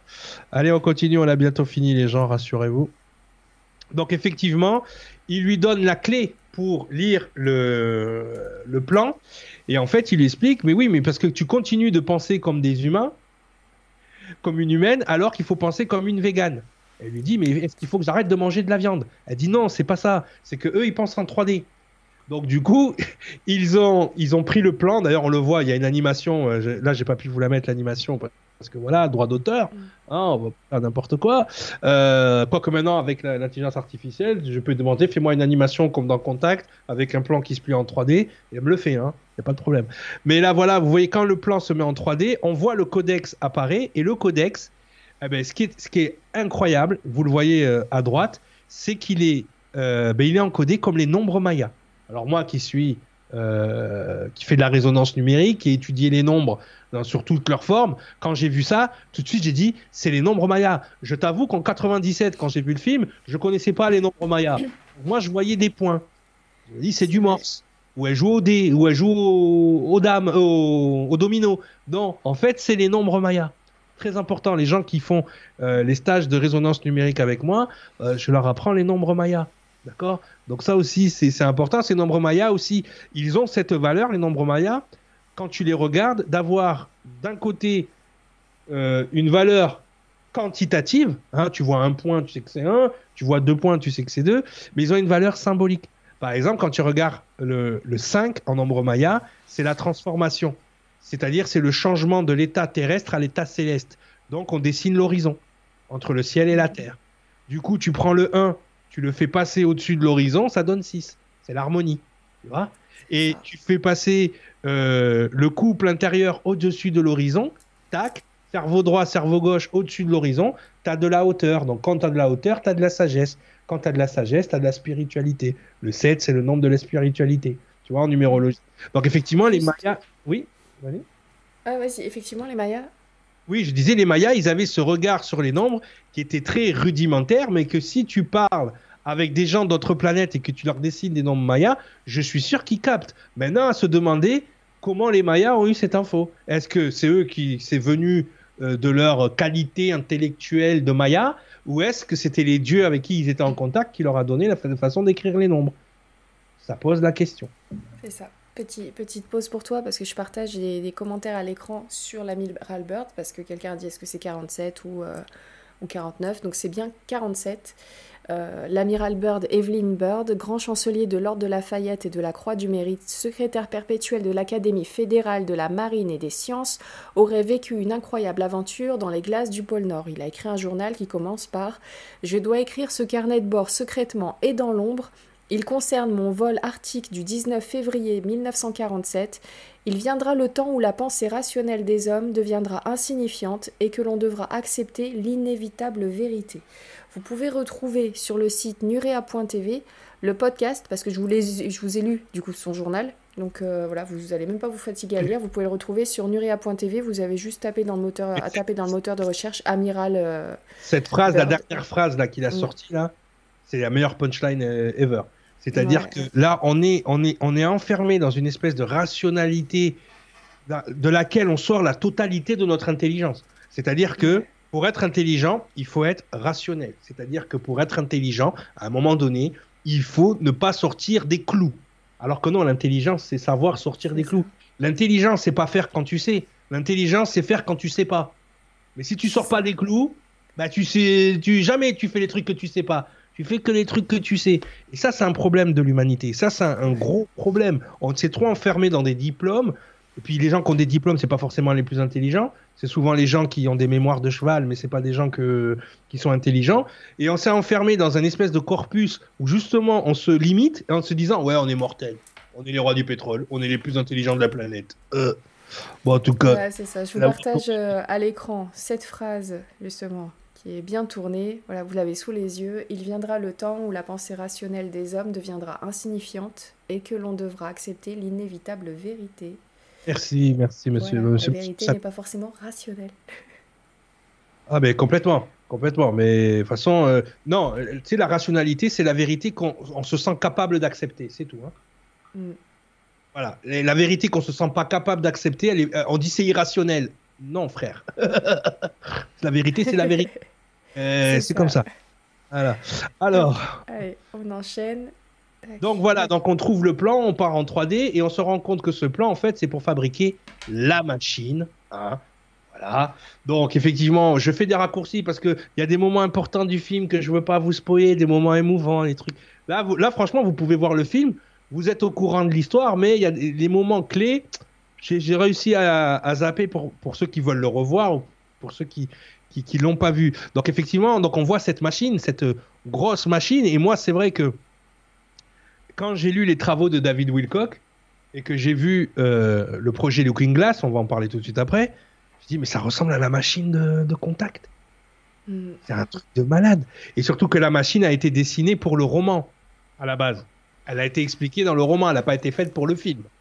Et à l'époque, il n'y avait pas Internet. Looking Glass, on ne savait pas ce que c'était. Moi, pour moi, le Looking Glass, c'était Alice au Pays des Merveilles. C'était le miroir dans lequel elle se regardait. Tu vois? D'ailleurs, il y a beaucoup de beaucoup de, d'encodage et de cryptage de la technologie extraterrestre qui est basée sur le petit lapin blanc de Alice au Pays des Merveilles et euh, sur Alice au Pays des Merveilles en général. Donc ça, c'est aussi quelque chose à creuser hein, pour ceux qui veulent chercher. Hein, il y a une piste à, trouver. Donc voilà, donc cette fameuse machine, donc avec ses arceaux, euh, qui donc euh, doit envoyer un humain. Donc je vous dis pas comment il est choisi. Je vous laisse voir le film. On va pas rentrer dans les détails parce que c'est un plot important du film aussi. Bon, vous savez très bien que Ellie va finir par monter dans la machine, mais c'était pas prévu au départ. Je spoile pas. Donc le truc, c'est. elle te le disait justement, faut pas spoiler la fin. je spoil pas. T'inquiète pas, Roselyne, je, je me suis maîtrisé. Spoil pas trop. non, non, non, non, non, surtout que bon. J'ai bossé le diaporama, je faisais des trucs en même temps, tu vois. J'étais, j'ai dit tiens, je vais, je vais. En fait, c'est tellement riche quand mm. tu connais le sujet. C'est-à-dire que si tu, tu connais pas le sujet, c'est un film de science-fiction parmi tant d'autres. Par contre, quand tu t'intéresses un petit peu à l'ufologie, que tu t'intéresses à la science, que tu, tu te dis, le film est extrêmement dense en fait en information, mais c'est tellement amené dans une belle histoire justement. Et, je ne veux pas vous spoiler la belle histoire, je veux juste vous donner des grilles de lecture. quand vous regardez le film en fait, ah ben, vous comprenez ce qu'ils sont en train de, de, baragouiner en fait, tout simplement. Hein. C'est l'avantage du décodage. On va regarder le sous-texte, qui soit philosophique, moral, symbologique ou qui soit scientifique j'ai la chance d'avoir toutes les casquettes pour faire ce truc-là. Donc, moi, je vous donne les billes, mais t'inquiète pas, Roselyne, j'enlève pas le beau. Hein. Je vous laisse découvrir le beau du film parce que je trouve qu'il est, très très bien écrit. Euh, parce que arriver à coller une histoire d'amour au milieu de ça, fallait y aller. Hein. Carl Sagan, bravo. Donc, euh, donc on y va. Donc voilà cette fameuse machine et effectivement, donc cette machine utilise quelque chose qu'on a déjà vu. Donc j'ai repris, euh, là j'ai repris le même slide hein, à, 80%.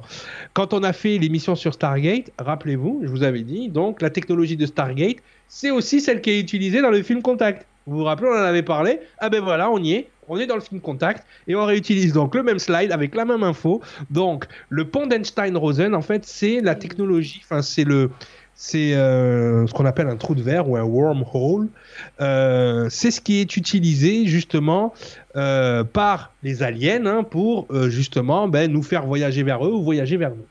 Mhm. Donc un, trou de verre en anglais, un wormhole, est en astrophysique un objet hypothétique qui relierait deux feuillets distincts ou deux régions distinctes de l'espace-temps en se manifestant d'un côté comme un trou noir et de l'autre côté comme un trou blanc. Un trou de verre formerait donc un raccourci à travers l'espace-temps. Pour le représenter plus simplement, on peut figurer l'espace-temps non pas en quatre dimensions, mais en deux, comme une feuille en fait. Euh, à la manière d'un tapis ou d'une feuille de papier, dont la surface serait pliée sur elle-même, euh, même dans euh, un espace à trois dimensions. L'utilisation du raccourci trou de verre permettrait de voyager du point A au point B en un temps considérablement réduit par rapport au temps qu'il faudrait pour parcourir la distance séparant les deux points d'une manière linéaire, c'est-à-dire des, des, des, années-lumière. Hein. Donc vous l'avez déjà vu dans les films, ils prennent une feuille comme ça, il a pris en deux, ils prennent un stylo, ils disent voilà, point A, point B, tu passes au milieu. Hein. Ça, c'est le trou de verre. Voilà. Mais effectivement, c'est la meilleure façon de l'expliquer. Donc, effectivement, c'est Einstein et Rosen qui ont mis en place cette théorie et qui, euh, aujourd'hui, est reconnue comme la seule possibilité bah, de voyager dans l'espace. Donc, effectivement, ces trous de verre, enfin, ces petits trous noirs, on les retrouve euh, au niveau euh, subatomique.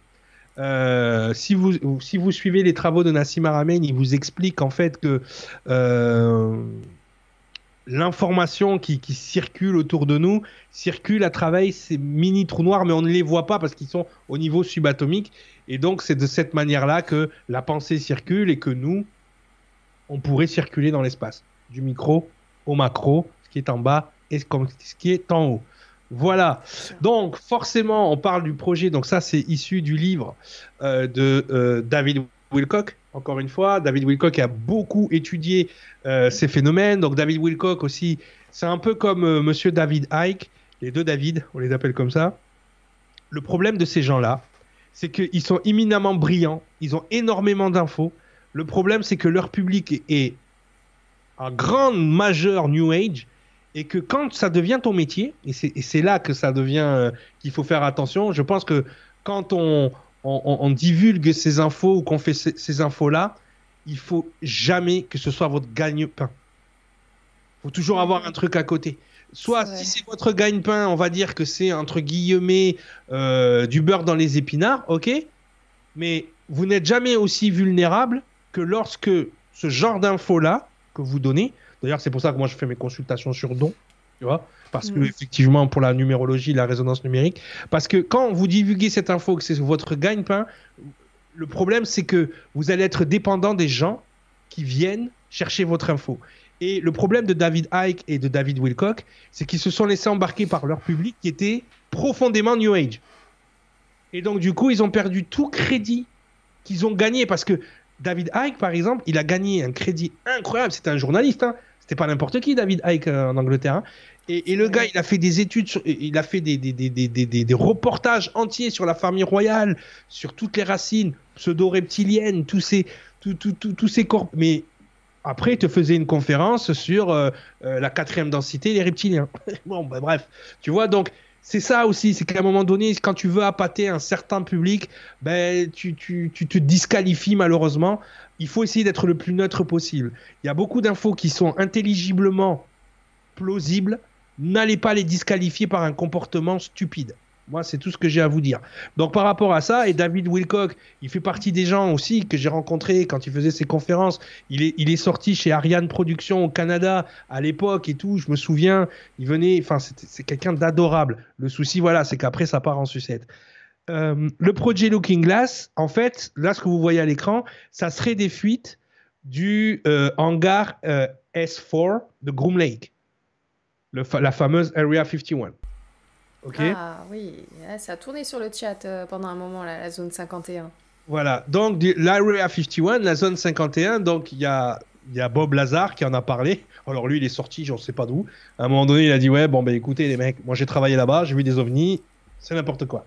Bon, Bob Lazar, je le crois profondément sincère. Quand je vois ce mhm. gars-là, je me dis, il a quoi à gagner ce type à raconter tout ça? Franchement. Et, euh, donc voilà. Et dans un autre étage de, la zone 51, dans un, dans justement dans l'ère S4, dans le niveau 4.2, il y aurait ce qu'on appelle justement l'étage d'Alice. Et à l'étage d'Alice, on travaillerait sur le fameux euh, projet Looking Glass qui nous viendrait de cylindres des Sumériens. Mhm. Ah, ah, ah. Donc, bien évidemment, les Sumériens, on se rattache tout d'un coup au dieu de Babylone, aux, fameuses légendes des Anunnaki, à tout ce truc-là euh, d'ingénierie génétique. Vous savez que moi, c'est quelque chose qui me passionne, l'ingénierie génétique sur cette planète. Donc, effectivement, euh, que les origines viendraient de Orion, euh, qu'on aurait, euh, enfin voilà, il y a tout un délire. Justement, pour ouvrir des ponts d'Einstein-Rosen, grâce à ces rouleaux, on aurait trouvé donc cette machine qui ressemble à s'y méprendre à la machine du film Contact. Ah. Très très très très très intéressant. Donc. le lapin blanc. Voilà, et on voit, hein, si vous lisez, euh, je pourrais, je sais pas si je pourrais vous l'envoyer, vous pouvez le trouver sur internet, ce document. On voit que le tampon est mage donc c'est le Majestic hein, qui, euh, qui détient cette information. Et on a le fameux petit lapin blanc d'Alice au Pays des Merveilles. Donc ça, ça serait, d'après David, encore une fois, hein, euh, à prendre avec des pincettes, donc euh, un, document qui aurait fuité de la zone 51. Et qui ressemble à s'y méprendre. Tu sais, il n'est pas obligé de ressembler au truc du film Contact. C'est ça qui est troublant.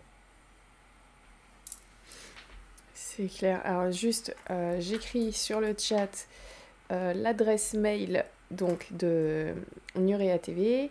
Alors contact nurea.tv. Voilà. Je vais vous le partager à l'antenne parce qu'il y a Nature Nature qui nous dit Une nuit avec mon homme, on a vu des lumières rouges sortir de nulle part comme si elles sortaient d'un portail. Donc d'un trou de verre, il y en avait 13 ou 14 et on était sobre. Et juste après, je vois que Nature Nature nous dit On s'est arrêté pour les filmer. Donc, tu as du coup Nature, Nature, l'adresse mail de Nurea TV. si tu veux bien nous partager ton histoire, si tu peux te filmer, nous envoyer la vidéo, même si elle fait 30 secondes, une minute, voilà, et avec le petit fichier. Ça serait génial qu'on puisse partager tout ça sur euh, vos histoires extraordinaires. Voilà. Ah, petit message en passant. Euh, non, non, non, c'est. Non, non, franchement, c'est. Ah oui, non, mais. C'est énorme. Ah ouais, carrément, quoi. C'était. Euh, euh, des, des, lumières rouges, comme ça. Nature, nature. de nulle part, ouais. Ouais, nature, nature. Est-ce que tu es de la famille à nature peinture? Il est tard, il est tard. Tard, je suis fatigué. Euh, c'est bon, c'est bon. Alors, voilà. et Rose, euh, Roseline nous dit on veut voir. Bien sûr qu'on veut voir nature. Euh, franchement. Bon, allez, le dernier slide, on est arrivé là. Bon, bah, tu vois, on a fait deux heures. Bon. Ah, et Jean-Michel qui dit merci pour les 400 likes, on continue. Merci à vous de penser à mettre un petit pouce en l'air en, passant, en regardant l'émission, ça nous aide beaucoup et ça nous fait surtout super plaisir. Voilà. si vous aimez pas, vous mettez deux pouces en bas, d'accord? Ok, très bien, mais, je préfère les pouces en l'air. ils, font, un pouce en l'air, deux pouces en bas. Comme ça, ça l'annule. tu comprends pas? Donc, alors, J'ai pas compris. Ah ouais, c'est ça, ça l'annule. Ouais, vous mettez deux pouces. Comme ça, vous aimez vraiment pas. Voilà, alors. Allez, on y va. Donc, cette technologie a, a été rétro-conçue par l'ancienne société Atlante. La porte des étoiles fonctionne grâce à l'utilisation d'eau ordinaire H2O. Lorsqu'elle est à l'abri de toutes les références électromagnétiques et notre espace-temps de troisième dimension existant, l'eau peut se déplacer et avoir une connexion établie avec une réalité inversée du temps-espace. Donc espace-temps, temps-espace, trois dimensions de mhm. temps et une dimension d'espace, au lieu d'avoir trois dimensions d'espace et une dimension de temps. Lorsque le temps-espace a été entré, il y a accès à une dimension de l'espace et capacité de mouvement dans le temps. Au cours de ce processus, une série d'anneaux d'énergie électromagnétique complexe qui se croisent tournent autour de l'eau dans la glande pinéale, ce qui amène la glande pinéale, dans ce qu'on nous a dans le cerveau, hein, euh, à passer dans le temps-espace et euh, à votre accès en temps linéaire peut être dirigé. Donc David Wilcox, ça s'est tiré de son livre et ce qui est incroyable, c'est exactement ce qui se passe dans le film. C'est-à-dire que pour les gens, je spoil pas trop, euh, il s'est passé quelques secondes. Pour elle, il s'est passé des heures. Donc, on est passé dans ce, de ce, temps-espace à cet espace-temps.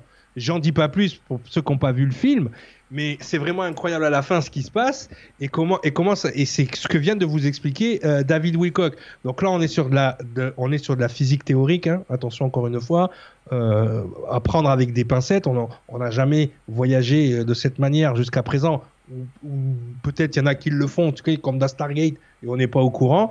Mais c'est hyper important cette molécule d'eau qui est présente. Et d'ailleurs, dans la Bible, euh, quand vous transformez le mot esprit, que vous, euh, le mot eau, les eaux d'en haut, les eaux d'en bas, et il a, séparé les eaux en deux. Euh, il y a toujours une séparation des eaux à un moment donné, tu vois.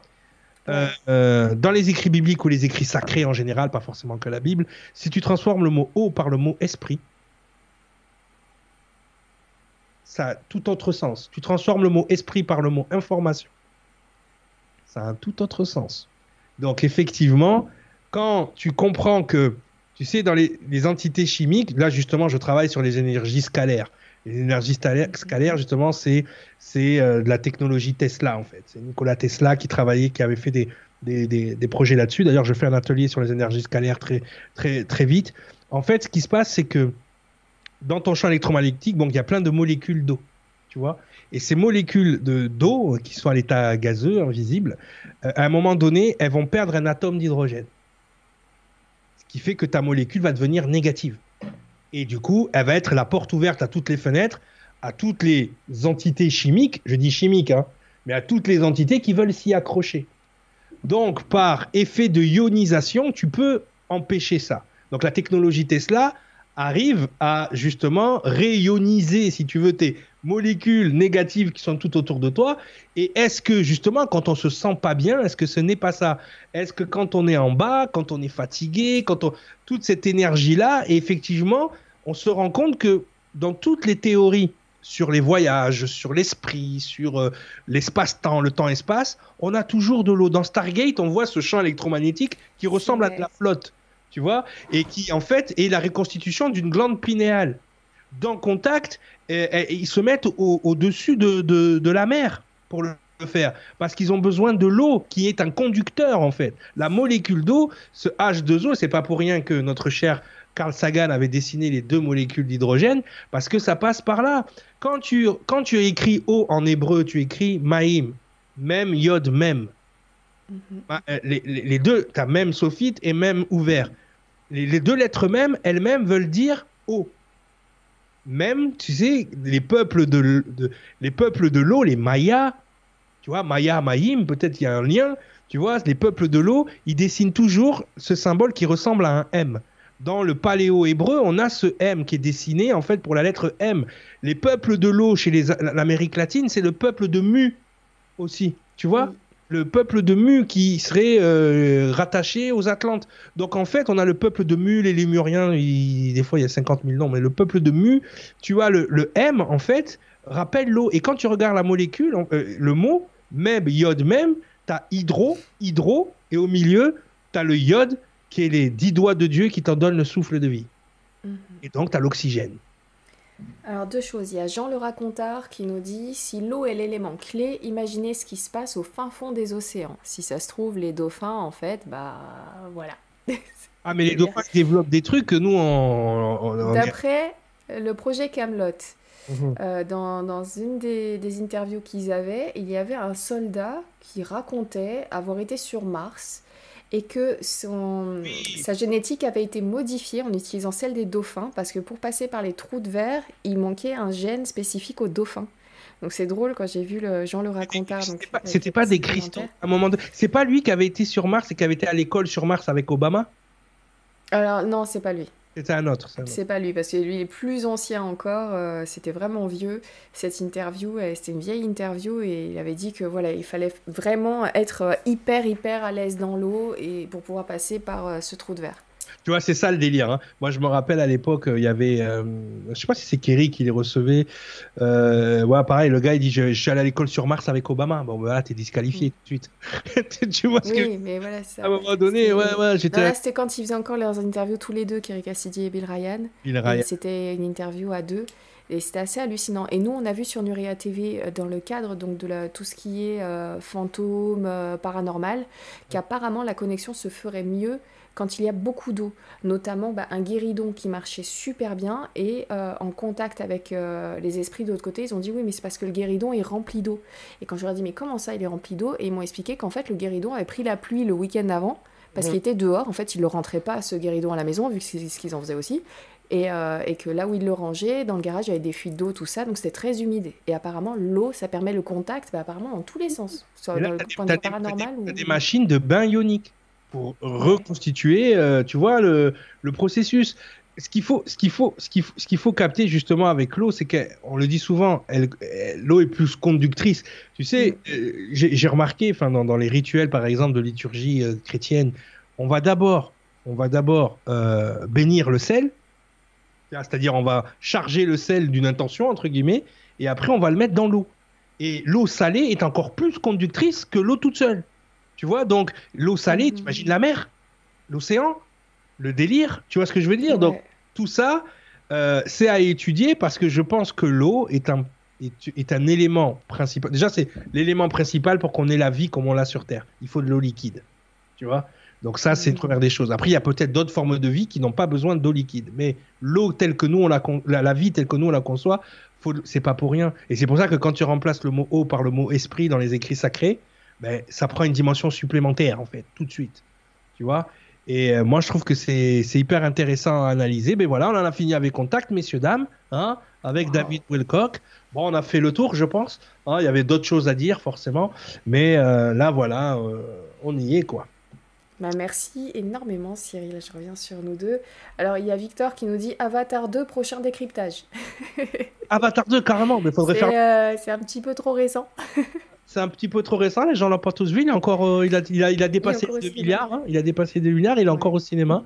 C'est un truc de fou. James Cameron, il est dans le top 3 des plus gros box-office, lui tout seul. Euh, Avatar 1, Titanic, Avatar 2, c'est lui. Hein, j'ai une question de Sam Magoto qui te demandait en début d'émission, mais pour toi Cyril, les contacts sont-ils encore réguliers selon toi? Ouais, je pense que je pense que des fois on a des contacts, on sait même pas que ça en est. Peut-être déjà, il y a, y a, un truc comme ça. Il y a plein de choses qui se passent. Moi, je travaille beaucoup avec les synchronicités numériques, tu vois, avec les nombres et les trucs comme ça. Et des fois, je me dis, mais d'où vient le message? Qui me parle? Pourquoi j'ai ce message-là? Après, tu, suivant ta programmation, tu peux te dire, ah, c'est les anges. les anges me parlent. Ou tu peux dire, euh, je sais pas, c'est Tata Josiane. Tu peux dire, ah tiens, c'est les extraterrestres. Tu sais pas. En fait, je pense que il faut redéfinir ce que nous on appelle contact. Tu vois, c'est vrai que Spielberg, il a justement, le, grâce au cinéma, il, a, il a mis en place lui euh, euh, une hiérarchie des contacts tu vois, les rencontres, rencontres du premier type, du deuxième type, du troisième type, du quatrième type. Il a vulgarisé ce truc-là qui existait avant. Maintenant, il faut, il faut voir qu'est-ce qu'on euh, qu'est-ce qu'on décide qui, est un contact par exemple il y, a, y a un docteur aux États-Unis je crois que c'est le docteur Greer qui s'appelle il est sur, euh, sur, la chaîne Gaia il me semble lui ça fait des années qu'il qui, qui, qui, fait des vidéos des trucs où ils sont là en train de méditer avec ses amis là euh, voilà, les arcs-en-ciel, et puis euh, voilà, et Vishnu Vishnu, et tout d'un coup, il y a des lumières qui apparaissent dans le ciel. Bon, il filme le truc, il te dit, bah, bah ça, c'est un contact. On a réussi à les attirer à nous, mais on ne sait pas ce que c'est. S'il faut la méditation à déclencher autre chose, un autre phénomène, et toi, tu crois que c'est les petits hommes verts. En fait, il faut des. Voilà, il y, a des légendes qui disent qu'ils sont déjà même au gouvernement, tu vois, que forcément, ils nous chapotent depuis toujours, euh, qu'ils ne sont jamais partis, qu'ils sont juste en train de nous chapeauter et qu'ils se sont mis en mode. Euh, on vous regarde, on attend. Il euh, y en a qui disent que c'est nous dans le futur. en fait, on ne sait pas. Tu vois, moi je crois fortement à une ancienne civilisation qui aurait vécu avant nous, qui était plus intelligente et qui a ascensionné au sens propre du terme. C'est-à-dire, ils ont ascensionné, ils ont trouvé un moyen d'aller vivre dans l'espace. Et de temps en temps, peut-être ils viennent voir comment les gamins ils sont en train de se débrouiller. Ça peut être ça aussi, hein. ça peut être des gens de la Terre qui, on ne sait pas. Donc pour moi, oui, les contacts, ils sont plus que réguliers, ils sont constants en fait. C'est juste que tu ne vibres pas à la fréquence pour les recevoir. Je partage euh, le commentaire de Fritera Conita qui dit cette interview dont on parlait est celle de Dan Burich sur Projet Camelot. Dan Burich. Dan Burich. Oui, Dan, Burich justement qui te parlait des, des, des, Orion, qui, il y en a qui, qui seraient 10 euh, 000 ans en avance, d'autres qui seraient que 1000 ans en avance, et que lui, il aurait aidé un, il aurait aidé un petit gris à retourner retrouver sa famille en passant par justement la machine que je vous ai montré, en passant par le Looking Glass. D'ailleurs, il a fait l'interview et quelques temps après, on l'a retrouvé à l'hôpital complètement éclaté au sol. Il s'est fait défoncer. D'abord, il s'est fait traiter de mytho sur Internet, hein, parce que c'est normal, c'est Internet, c'est le, le, but du jeu. Et derrière, après, il s'est fait déchirer la tête. Voilà. Donc, euh, pareil. Comme tu disais tout à l'heure, faut pas que ce soit le taf euh, le plus important de, de, ta vie si euh, tu es en lien avec ce genre de choses. Il faut que tu aies un autre boulot à côté, pas tous les œufs dans le même panier, il faut faire super attention. Non, non, il faut se protéger. Il faut se protéger parce que à un moment donné, ben, tu vas devenir tributaire de ton public et tu vas commencer à faire les choses qui leur plaisent pour pouvoir gagner ta vie, ce qui est humain. D'accord? Le problème, c'est qu'après, forcément, tu vas avoir une étiquette moi, le premier, hein, quand on a commencé, Nora, on va pas se mentir, euh, quand on débarque sur le grand changement, euh, on est au milieu des tu vois, et du coup, c'est que bon, euh, on veut faire des vues, on est jeune, on est dans le truc, on parle des sujets qui les intéressent, sauf qu'ils sont pas peut-être pas encore prêts à avoir toute l'information. Bon, ben aujourd'hui, maintenant, je prends pas de prisonniers, je donne les infos comme moi j'ai envie de les donner. Merci à toi de me, me permettre de, partager mes infos de la manière dont j'ai envie. Mais c'est clair et net qu'aujourd'hui, euh, tu vois, tu, ne peux pas parce que après, tu, es associé à ton public alors que toi, tu es pas vraiment ça, quoi. Tu vois ce que je veux dire? Donc moi, euh, depuis qu'on a recommencé tous les deux, je tiens à le dire et je tiens à remercier tout le monde, tous les gens qui viennent, euh, soit faire des petites consultes, là je fais une ou deux consultes par jour, vite fait avec les gens et ils sont vraiment hyper agréables. Les gens qui viennent en stage, euh, c'est deux salles, deux ambiances avec ce qu'on faisait avant. C'est-à-dire que là, tu as des gens posés, tu as des gens qui, qui sont là pour apprendre, qui sont là pour euh, vraiment euh, bien, bien se positionner par rapport au truc. Ça leur empêche pas d'avoir leur petite croyance, et puis c'est rigolo, et puis c'est mignon, mais c'est, ça devient pas quelque chose de... Tu sais, moi j'ai des gens, ils sont arrivés dans mes, dans mes consultations, ils étaient en transe, quoi. dans mes, dans mes stages. Et tu sais pas quoi faire. Tu sais, on est là, on se regarde, on fait, il faut appeler un exorciste, il faut faire quoi? Tu vois? Donc, c'est ça aussi. Et ce, qui est, beau avec cette information, c'est toutes les réponses qu'elle nous donne. N'allons pas disqualifier ça par des comportements parce qu'on a besoin de spectaculaire, parce qu'on a besoin à un moment donné de, de, planer, parce que le quotidien nous dérange. Là, le, le, le comment dire, la, réalité de la vie nous dérange, donc on s'invente une vie euh, qui n'existe pas. Euh, sincèrement, euh, le plus beau slogan, c'est celui que Nora vous a donné, c'est les pieds sur terre, la tête dans les étoiles. Ça, c'est la base. Tu gardes l'ancrage, mais t'oublies pas de regarder là-haut. Parce que le problème, c'est qu'on regarde plus assez le ciel et que tout à l'heure, on m'a demandé qu'il y a des contacts. Est-ce que tu regardes le ciel pour savoir s'il y en a? Tout simplement. Les gens, tu sais, on est vraiment dans Don't Look Up. On a la tête dans nos téléphones, on regarde plus le ciel. Moi, j'adore euh, des fois promener ma chienne la nuit et puis je regarde le ciel. C'est un truc de fou. J'ai la chance d'habiter un peu reculé de la ville. Et donc, je me dis, mais ça, quand j'étais gamin, je passais des heures, je remontais sur le toit chez mes parents, j'étais dans une chambre mansardée, puis il y avait une espèce de terrasse. J'avais une chaise longue là, je m'asseyais, je regardais les étoiles pendant des heures. Des fois, je me réveillais et je m'étais endormi. C'était le matin, il fallait aller à l'école. Donc, le truc, c'est que si tu veux un contact, déjà, il faut être prêt à le Il faut être en mode réception. Est-ce qu'on est en mode réception? Est-ce qu'on est dans une société qui est en mode réception? Ou est-ce qu'on est une société qui est tout le temps en train de l'émettre? Voilà, on travaille, on est là, on est a une émission est-ce qu'on se pose un jour pour se mettre en mode réception? Parce que pour avoir un contact, c'est la première chose à faire, c'est se mettre en mode réception. Est-ce qu'on fait ça? Non. Euh, on va regarder un film, on, passe à côté de la moitié. Euh, alors après, moi, j'aimerais, au jour d'aujourd'hui, regarder des films sans avoir le cerveau qui embraye, clic, info. Tu vois?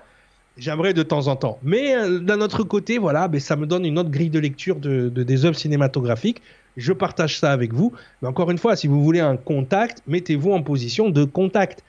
D'accord? Et ça, c'est important. Il faut savoir recevoir parce que des fois, tu passes même ne savoir recevoir qu'une personne. Tu rencontres une personne. Aujourd'hui, la vie fait qu'on se méfie, euh, on, on, regarde haut et puis tu passes à côté de gens formidables. Alors que quand tu es en mode euh, aware, comme il dit Vandame, ben, tu vas pouvoir passer, tu vas te faire un pote, tu vas te faire une pote qui est, qui est géniale et il faut, il faut pas se tromper, quoi.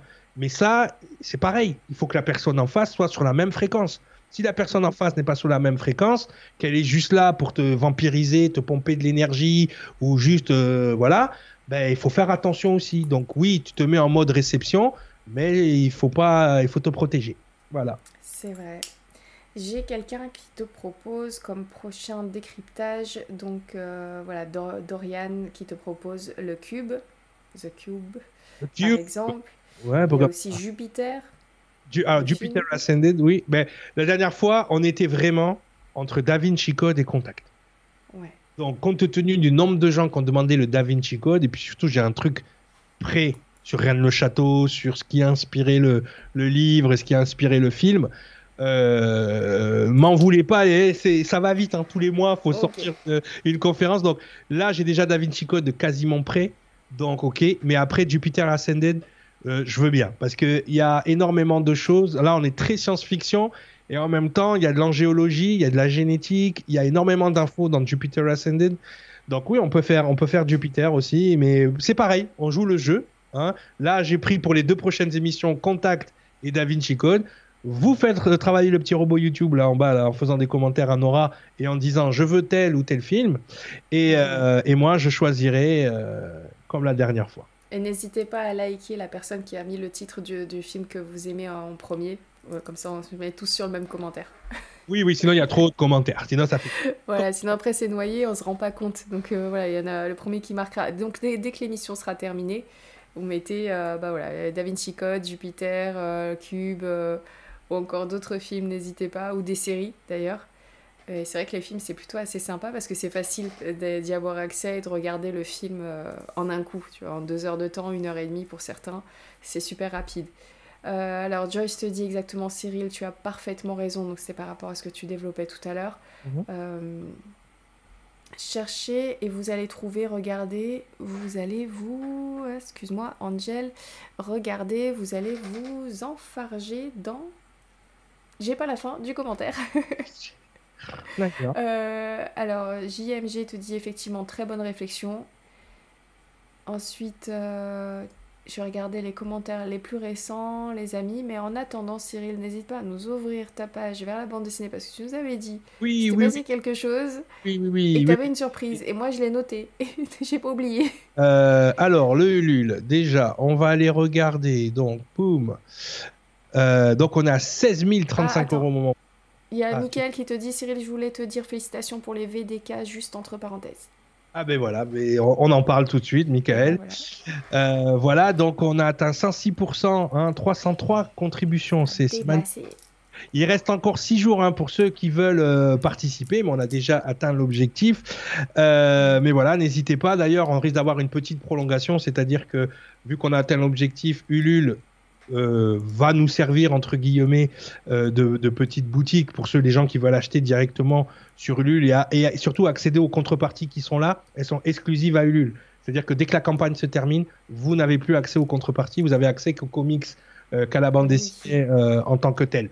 Donc c'est pour ça que je vais vous proposer quelque chose. Donc voilà, donc merci à tous. Hein, là vous avez toutes les contreparties. Donc en fait, ce que moi je vous propose, c'est une tombola spécial Nurea TV, d'accord, avec les Nuréens. Alors, je ne sais pas combien on est en direct là.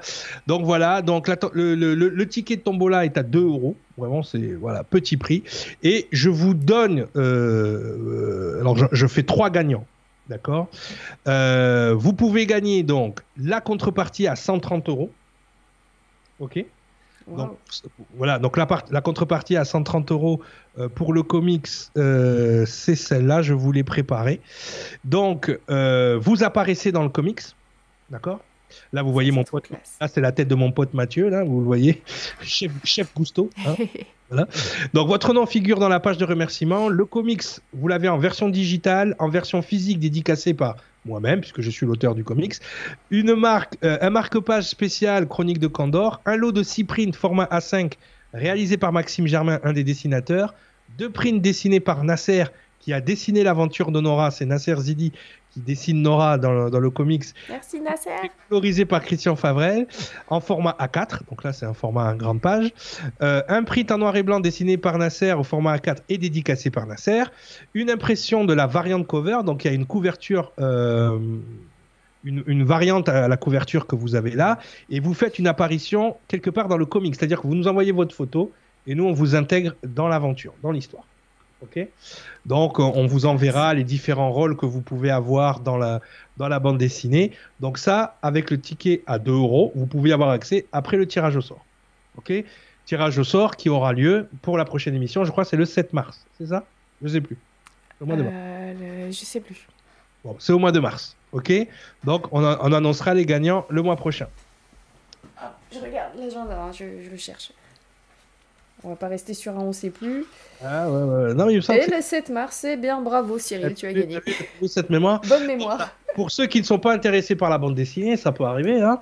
Euh, vous avez un bon d'achat sur mon site, donc l'archedusavoir.com aussi de 130 euros. Ok? La classe. Voilà, donc voilà, donc on tirera trois personnes, personnes au sort pour pouvoir accéder euh, ben, à l'un ou l'autre euh, des, euh, des lots. Euh, ce que je voulais vous dire aussi, demain, euh, il reste encore des places pour ma formation, il n'en reste pas beaucoup. On a fait un, prix parce que justement, on sait que les temps sont durs en ce moment. Avec le code Nuria TV, déjà, vous avez moins 50% et nous, on vous défalque encore 100 euros sur la formation. Donc, vous avez jusqu'à minuit pour vous inscrire. Alors, je vous donne les horaires. Hein. c'est samedi et dimanche de 7h à 18h. D'accord? Voilà. non, de 7h. Qu'est-ce que je dis? De 10h à 17h pardon. Voilà. C'est de 10h à 17h, samedi et dimanche. Donc, formation en résonance numérique. N'oubliez pas de mettre le code NUREA TV, bien évidemment. Et euh, on vous défalque aussi 100 euros. Voilà, c'est en ce moment, on essaye d'aider les gens comme on le peut. Euh, donc voilà, n'hésitez pas pour le, comics. Hein. Donc, vous faites le don de 2 euros et en commentaire, vous mettez Tombola Nurea. C'est simple. Ok? Trop bien. Il y a Pic qui dit c'est génial. Merci. Voilà, voilà, voilà pour ceux, pour ceux qui veulent euh, quand même euh, voilà participer et avoir les chances de gagner. Ben, l'une des plus grosses contreparties par rapport aux comics. En tout cas, on remercie énormément les Nuréens, que ce soit en physique, que ceux qui sont venus me voir au stand à Toulouse. D'ailleurs, on sera le 25, oui, c'est le 25 mars et le 26 mars, on sera à Montpellier, pareil, au TGS de, on a fait le TGS de Toulouse, on sera au TGS de Montpellier, donc on, est, on sera content de, vous accueillir à notre stand bah, des, euh, des, chroniques de Candor, euh, donc à Montpellier. Euh, merci à tous ceux qui ont participé parce qu'on sait encore une fois que les temps sont compliqués qu'en plus on n'a pas demandé une petite somme, hein. on voulait faire vraiment un beau truc. On a vraiment des gros dessinateurs, on a un très gros coloriste qui travaille avec nous. Euh, voilà, vous, moi, vous savez que c'est ma deuxième passion, hein, les, comics de super-héros et surtout le, sous-texte mythologique, parce que c'est ce que j'ai intégré moi dans, mon comics. Donc justement, euh, des personnages avec l'ADN des anciens dieux, donc c'était quelque chose moi qui, me tenait à cœur. Souvent on me dit ouais, tu devrais écrire un livre euh, par rapport à tout ce que tu, tout ce que tu fais comme, comme conférence et tout, et j'ai trouvé que le comics ça me ressemblait plus que le livre. Oui, carrément. C'est plus ma personnalité, c'est plus ce que je suis. J'ai vraiment, j'ai pas envie de faire l'universitaire. Oui, alors bonjour, j'ai écrit un livre. Euh, bon, c'est pas fait pour moi, je suis désolé. Euh, en plus, j'ai un petit autisme qui fait que j'ai du mal à lire, moi, déjà, les livres sans images. Donc, je vais vous faire un livre avec des images. Voilà. Ça n'enlèvera pas le sous-texte et l'information qui est en dessous. Parce que c'est ce que je disais à mes potes, le, le livre, il est autant geek que nuréen. C'est-à-dire que le sous-texte est totalement nuréen, même si le, on va dire la forme est plutôt euh, geekologie. Voilà, voilà. C'est génial. Merci beaucoup pour toutes ces infos, pour tous ces cadeaux, les réductions et tout. C'est juste top. Euh, voilà, franchement, merci. Donc, je rappelle, les amis, vous pouvez retrouver donc toutes les infos nécessaires aussi sur l'archedusavoir.com. Je vous ai partagé le lien tout au long de l'émission. Donc, notez bien ça. Je vous ai mis aussi un autre lien par rapport à ce dont on a parlé ce soir. Donc, sur nuria.tv, le journal euh, secret de l'amiral Bird, la Terre Creuse. C'est là-bas, donc vous allez pouvoir retrouver le podcast si vous voulez finir avec, vous endormir avec. Je sais plus combien fait euh, la vidéo. Je vais vous dire ça tout de suite. Enfin, c'est pas une vidéo, c'est en vidéo, mais c'est un podcast, 22 minutes. Voilà, pour s'endormir tout doucement. Euh, avec cette histoire-là, merci pour les, pouces en l'air que vous avez mis pour cette émission-là. Euh, il y, avait une question magnifique que j'avais mise de côté que je voudrais te poser à toi Cyril parce que moi je vais y répondre en deux secondes.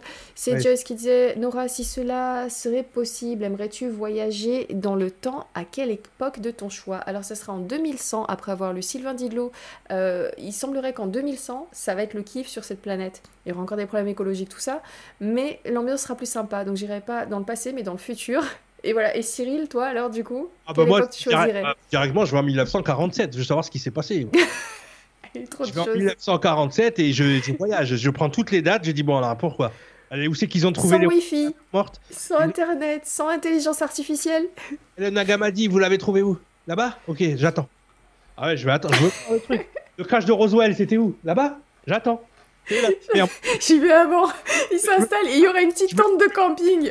je, me mets, je me mets ma petite tente là, tu sais, ma petite chaise pliante là. Tu vois? Je me fais mon petit barbecue et j'attends qu'ils arrivent. Ah, j'ai bon alors les extraterrestres, tu fais quoi? Ah Je veux le papier ah. d'alu qui se déplie tout seul. et je le garde. Ah non, je vais en 1947 direct. Ah mais c'est même pas drôle. Hein. ah ouais, c'est trop évident pour toi aussi. Moi c'est évident, c'est 2100, toi c'est 1947. Bah, je veux savoir, attends, c'est quoi cette date? Ouais, c'est vrai, c'est assez dingue. C'est une année pour l'histoire de l'humanité, c'est une année de ouf. Ah non, il faut y aller. Bon, bah écoute, voilà, on finit là-dessus. Merci Joyce84 pour cette belle question euh, pour la fin de l'émission. Merci à les amis d'avoir permis au projet donc, de Cyril et de toute sa team de prendre, euh, bah, de prendre vie. Voilà, et euh, c'est un super travail. Donc vraiment, merci à vous de soutenir les artistes. Vous savez que moi, j'adore les artistes, tous ceux qui travaillent avec leurs mains tous ceux qui travaillent aussi avec leur cœur, dans d'autres métiers aussi évidemment. Mais, euh, mais voilà, j'ai euh, artistes que ce soit musicaux ou l'artisanat ou tout ça, ou, ou, les soignants, parce que je trouve qu'il y a de l'art dans le fait de soigner. Je, ne pourrais pas le faire. Moi, je ah. m'évanouis si je vois une goutte de sang. Oui, oui, oui, non, mais il y a, y, a, euh, y a, un côté intangible que toi tu appelles de l'art dans le soin. C'est ouais, carrément. Il y a des, des artistes.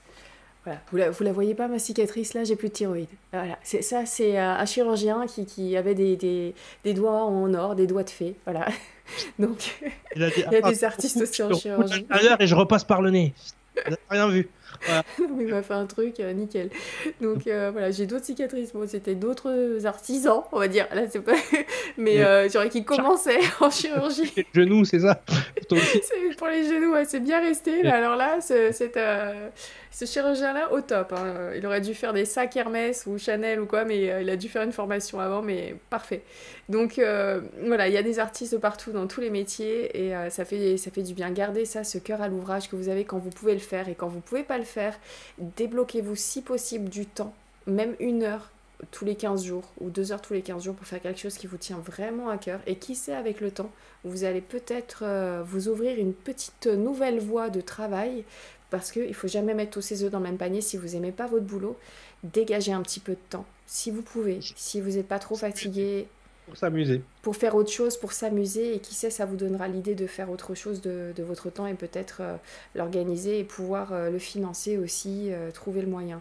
Mais ne restez pas comme ça dans un boulot que vous aimez pas trop, trop, trop longtemps. Il faut absolument vous dégager une porte de sortie, même si c'est fatigant de cumuler. Mais rappelez-vous, lors de votre jeunesse, quand vous étiez étudiant et que vous aviez des jobs étudiants tout en faisant vos études, c'est un petit peu ce qu'on va vous demander à 30, 40 ou 50 ans si vous aimez pas votre boulot.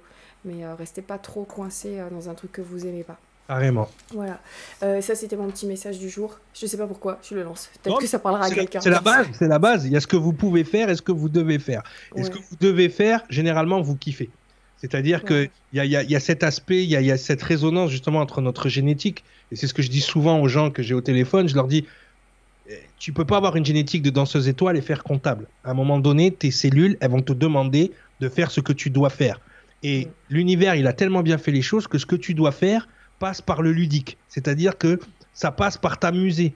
Tu vas, quand tu fais ce que tu dois, tu, as une vibration qui fait que tu vois même pas le temps passer. C'est-à-dire que tu as l'impression que ça fait 20 euh, minutes que tu fais le truc, en fait ça fait 3 heures.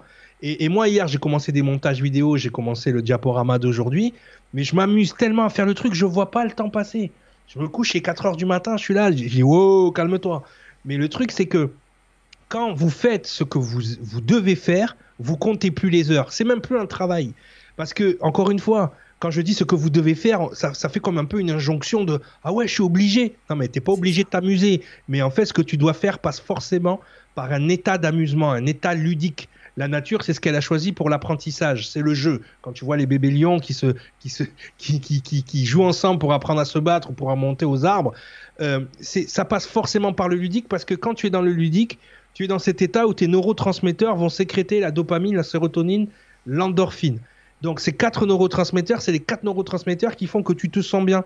C'est ce que les coachs là, ils te vendent là tous les jours pour que tu sois dans ton état normal en fait, parce que votre bien-être, c'est votre état normal. C'est pas une carotte qu'on vous met devant le nez. Moi, j'ai été coach jusqu'au jour où j'ai compris ça. Donc, le meilleur coaching que je pouvais donner aux gens, c'est amuse-toi.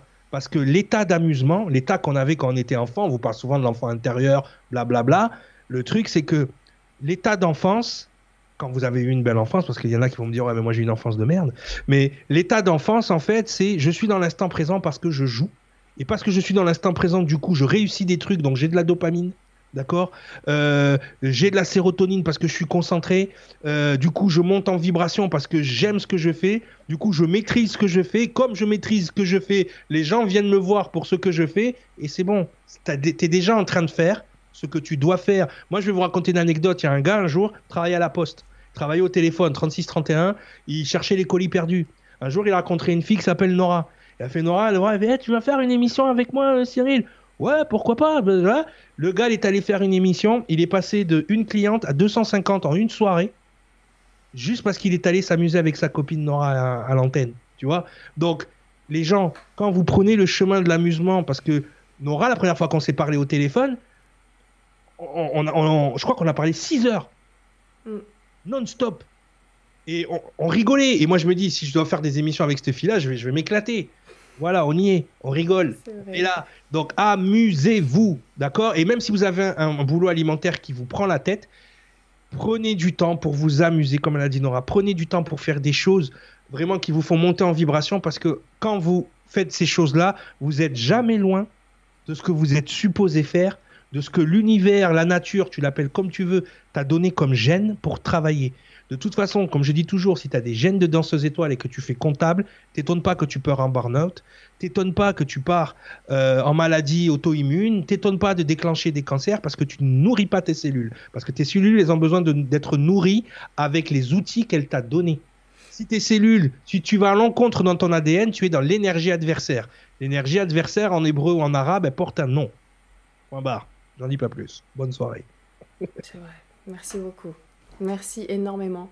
Merci Mouna, merci à vous tous et effectivement ça a pu parler à quelques-uns. Voilà, comme quoi cette lancée sortie de nulle part euh, avait, son intérêt. Donc, fallait que ce soit merci beaucoup. Fallait que ce soit dit. Merci énormément et faites-vous confiance et ça, ça, prendra du temps mais ça peut être cool. Juste, je vous le dis vite fait, un exemple parce que je voulais raccrocher mais je, je vais juste vous le dire.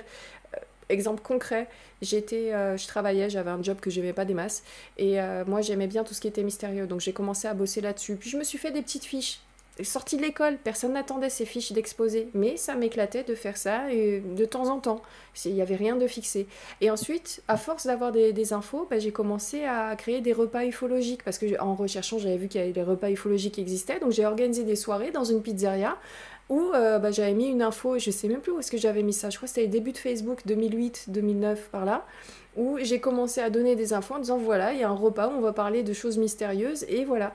Et donc ça c'était 2008, 2009, 2010 et regardez, j'ai ouvert donc euh, mon premier média sur une plateforme LGC en 2015. Nuria TV en 2016, regardez, on est en 2023, je suis toujours là, je compte encore rester. Mais au départ, c'était juste une heure ou deux tous les 15 jours quand je vous dis ça. C'est pas euh, du fake, je l'ai vécu, c'est comme ça que je l'ai vécu. Donc je sais pas pourquoi, là, cette émission-là, je vous le lance. D'après les commentaires, je crois que ça parle à certains, peut-être que vous vous disiez j'y vais, j'y vais pas, j'en sais rien. voilà, je vous lance le message.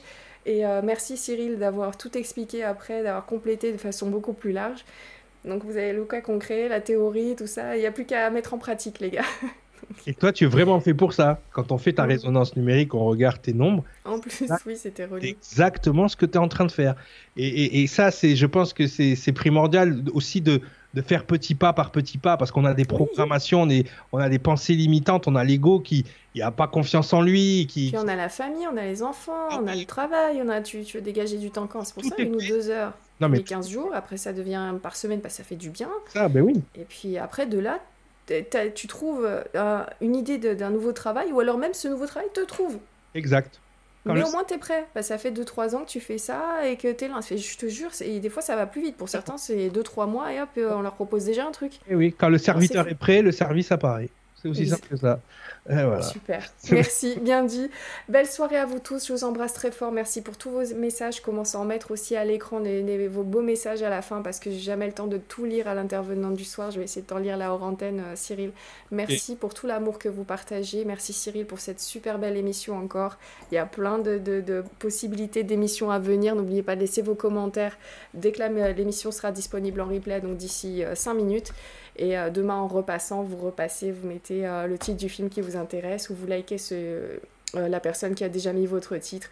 Voilà, je vous embrasse bien fort. On se retrouve la semaine prochaine sur nurea.tv. N'hésitez pas à aller sur le site nurea.tv pour vous inscrire à la newsletter et avoir les infos pour les émissions à venir ou simplement là sur YouTube en cliquant sur la cloche et vous aurez les alertes si tout se passe bien.